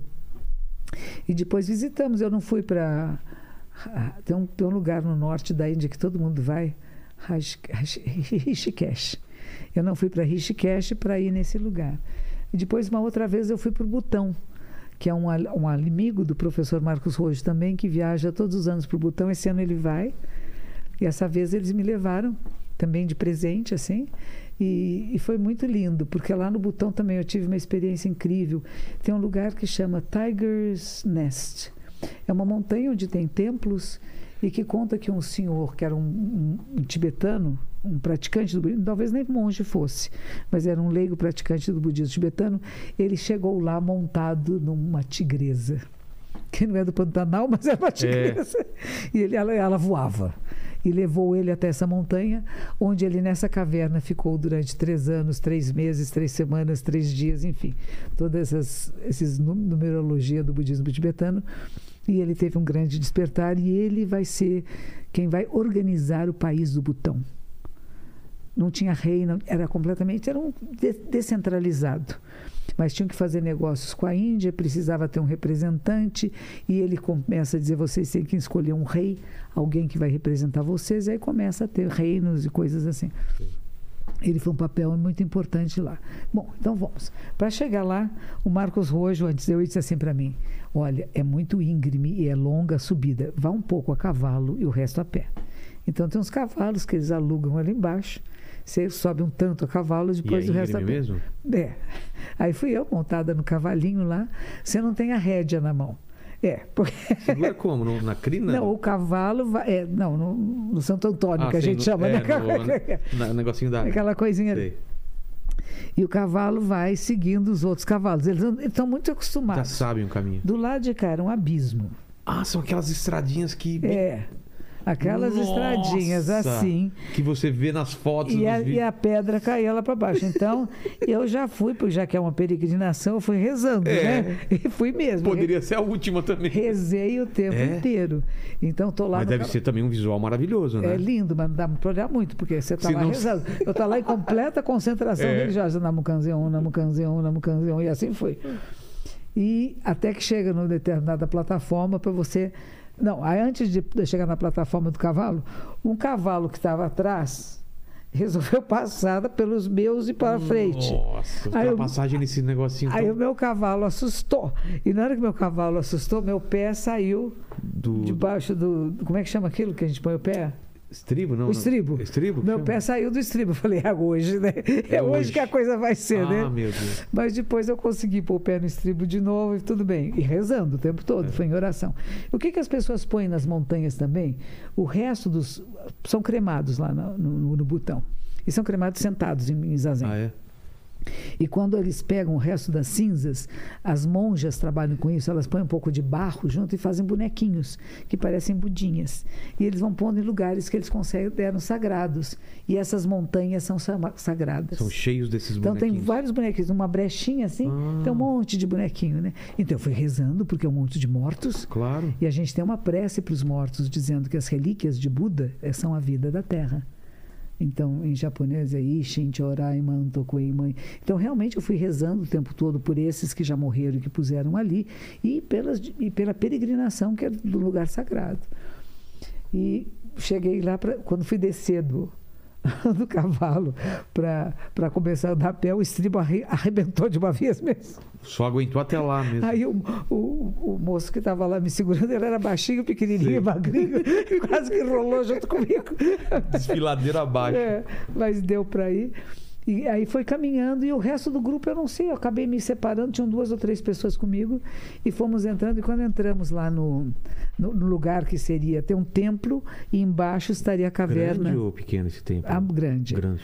E lá embaixo teria a caverna onde este senhor místico teria Sim. estado lá. E eu resolvi sentar lá. Falei, vou fazer meditação aqui em, em cima da caverna onde ele ficou. E aconteceu uma coisa dessas mágicas, desse flow que a gente fala, Sim, desse estado. Não tinha mais tempo. Eu falei, eu posso ficar aqui para sempre. Em três anos não é nada. É, A noção de tempo completamente desapareceu. E era tão prazeroso que rolavam lágrimas, não porque eu estava triste, eu estava comovida só. Era uma E coisa linda, lindo, lindo, lindo, lindo, lindo. Foi maravilhoso. São coisas que não dá pra explicar. Não dá para é. explicar. Quer dizer, de repente, eu não esperava nada disso, não fui esperando, não fui procurando nada disso. E aconteceu. Por quê? Porque, primeiro, eu fiquei rezando por duas horas, É. né? E fiquei pensando em tudo, no todo o que ele significa. Depois vou sentar em cima da, da, da caverna, porque eles não deixam ninguém entrar na caverna, né? Sim. Então foi muito, E muito de repente é um lindo. ponto realmente que tem É um uma... ponto de uma energia que É, ficou lá, né? exato. E todo mundo vai lá, né? Todo É. mundo vai. Então Vai você criando- cria espaços sagrados. É isso que eu digo. A gente É. cria. Eu acho que eh, eu já falei isso também com, com pessoas de outra religião, é como se a membrana da realidade fosse mais fino nesses Isso. lugares. Você consegue É. quebrar isso, né? É. É isso, Leni? E sem expectativa. É. Tem só mais uma pergunta do Tupiches. Ele está perguntando aqui o seguinte: se há monges na China devido aos conflitos com o Tibete? Não há. Assim, quando Mao toma conta da, da China, ele vai expulsar todos os monges e Mao não permite que os monges sejam monges. Ele acaba com toda a religião, né? Ele diz que a religião é o ópio do povo, Exato, aquelas histórias é. todas, né? Então os, os templos são abandonados e todo mundo tem que trabalhar e vai todo mundo trabalhar. Então durante muitos anos os templos não serviam mais como templos e os monges não podiam ser monges, mas isso acabou. E atualmente, o- inclusive o Japão tem ido muito à China para restaurar templos de onde vieram a nossa tradição. A nossa tradição fez uma viagem da Índia para a China e da China para o Japão. Esse foi o caminho. É o caminho. Então, nós temos vários templos na China que foram de, de fundadores da ordem, de monges que deixaram uma mensagem que chega ao Japão.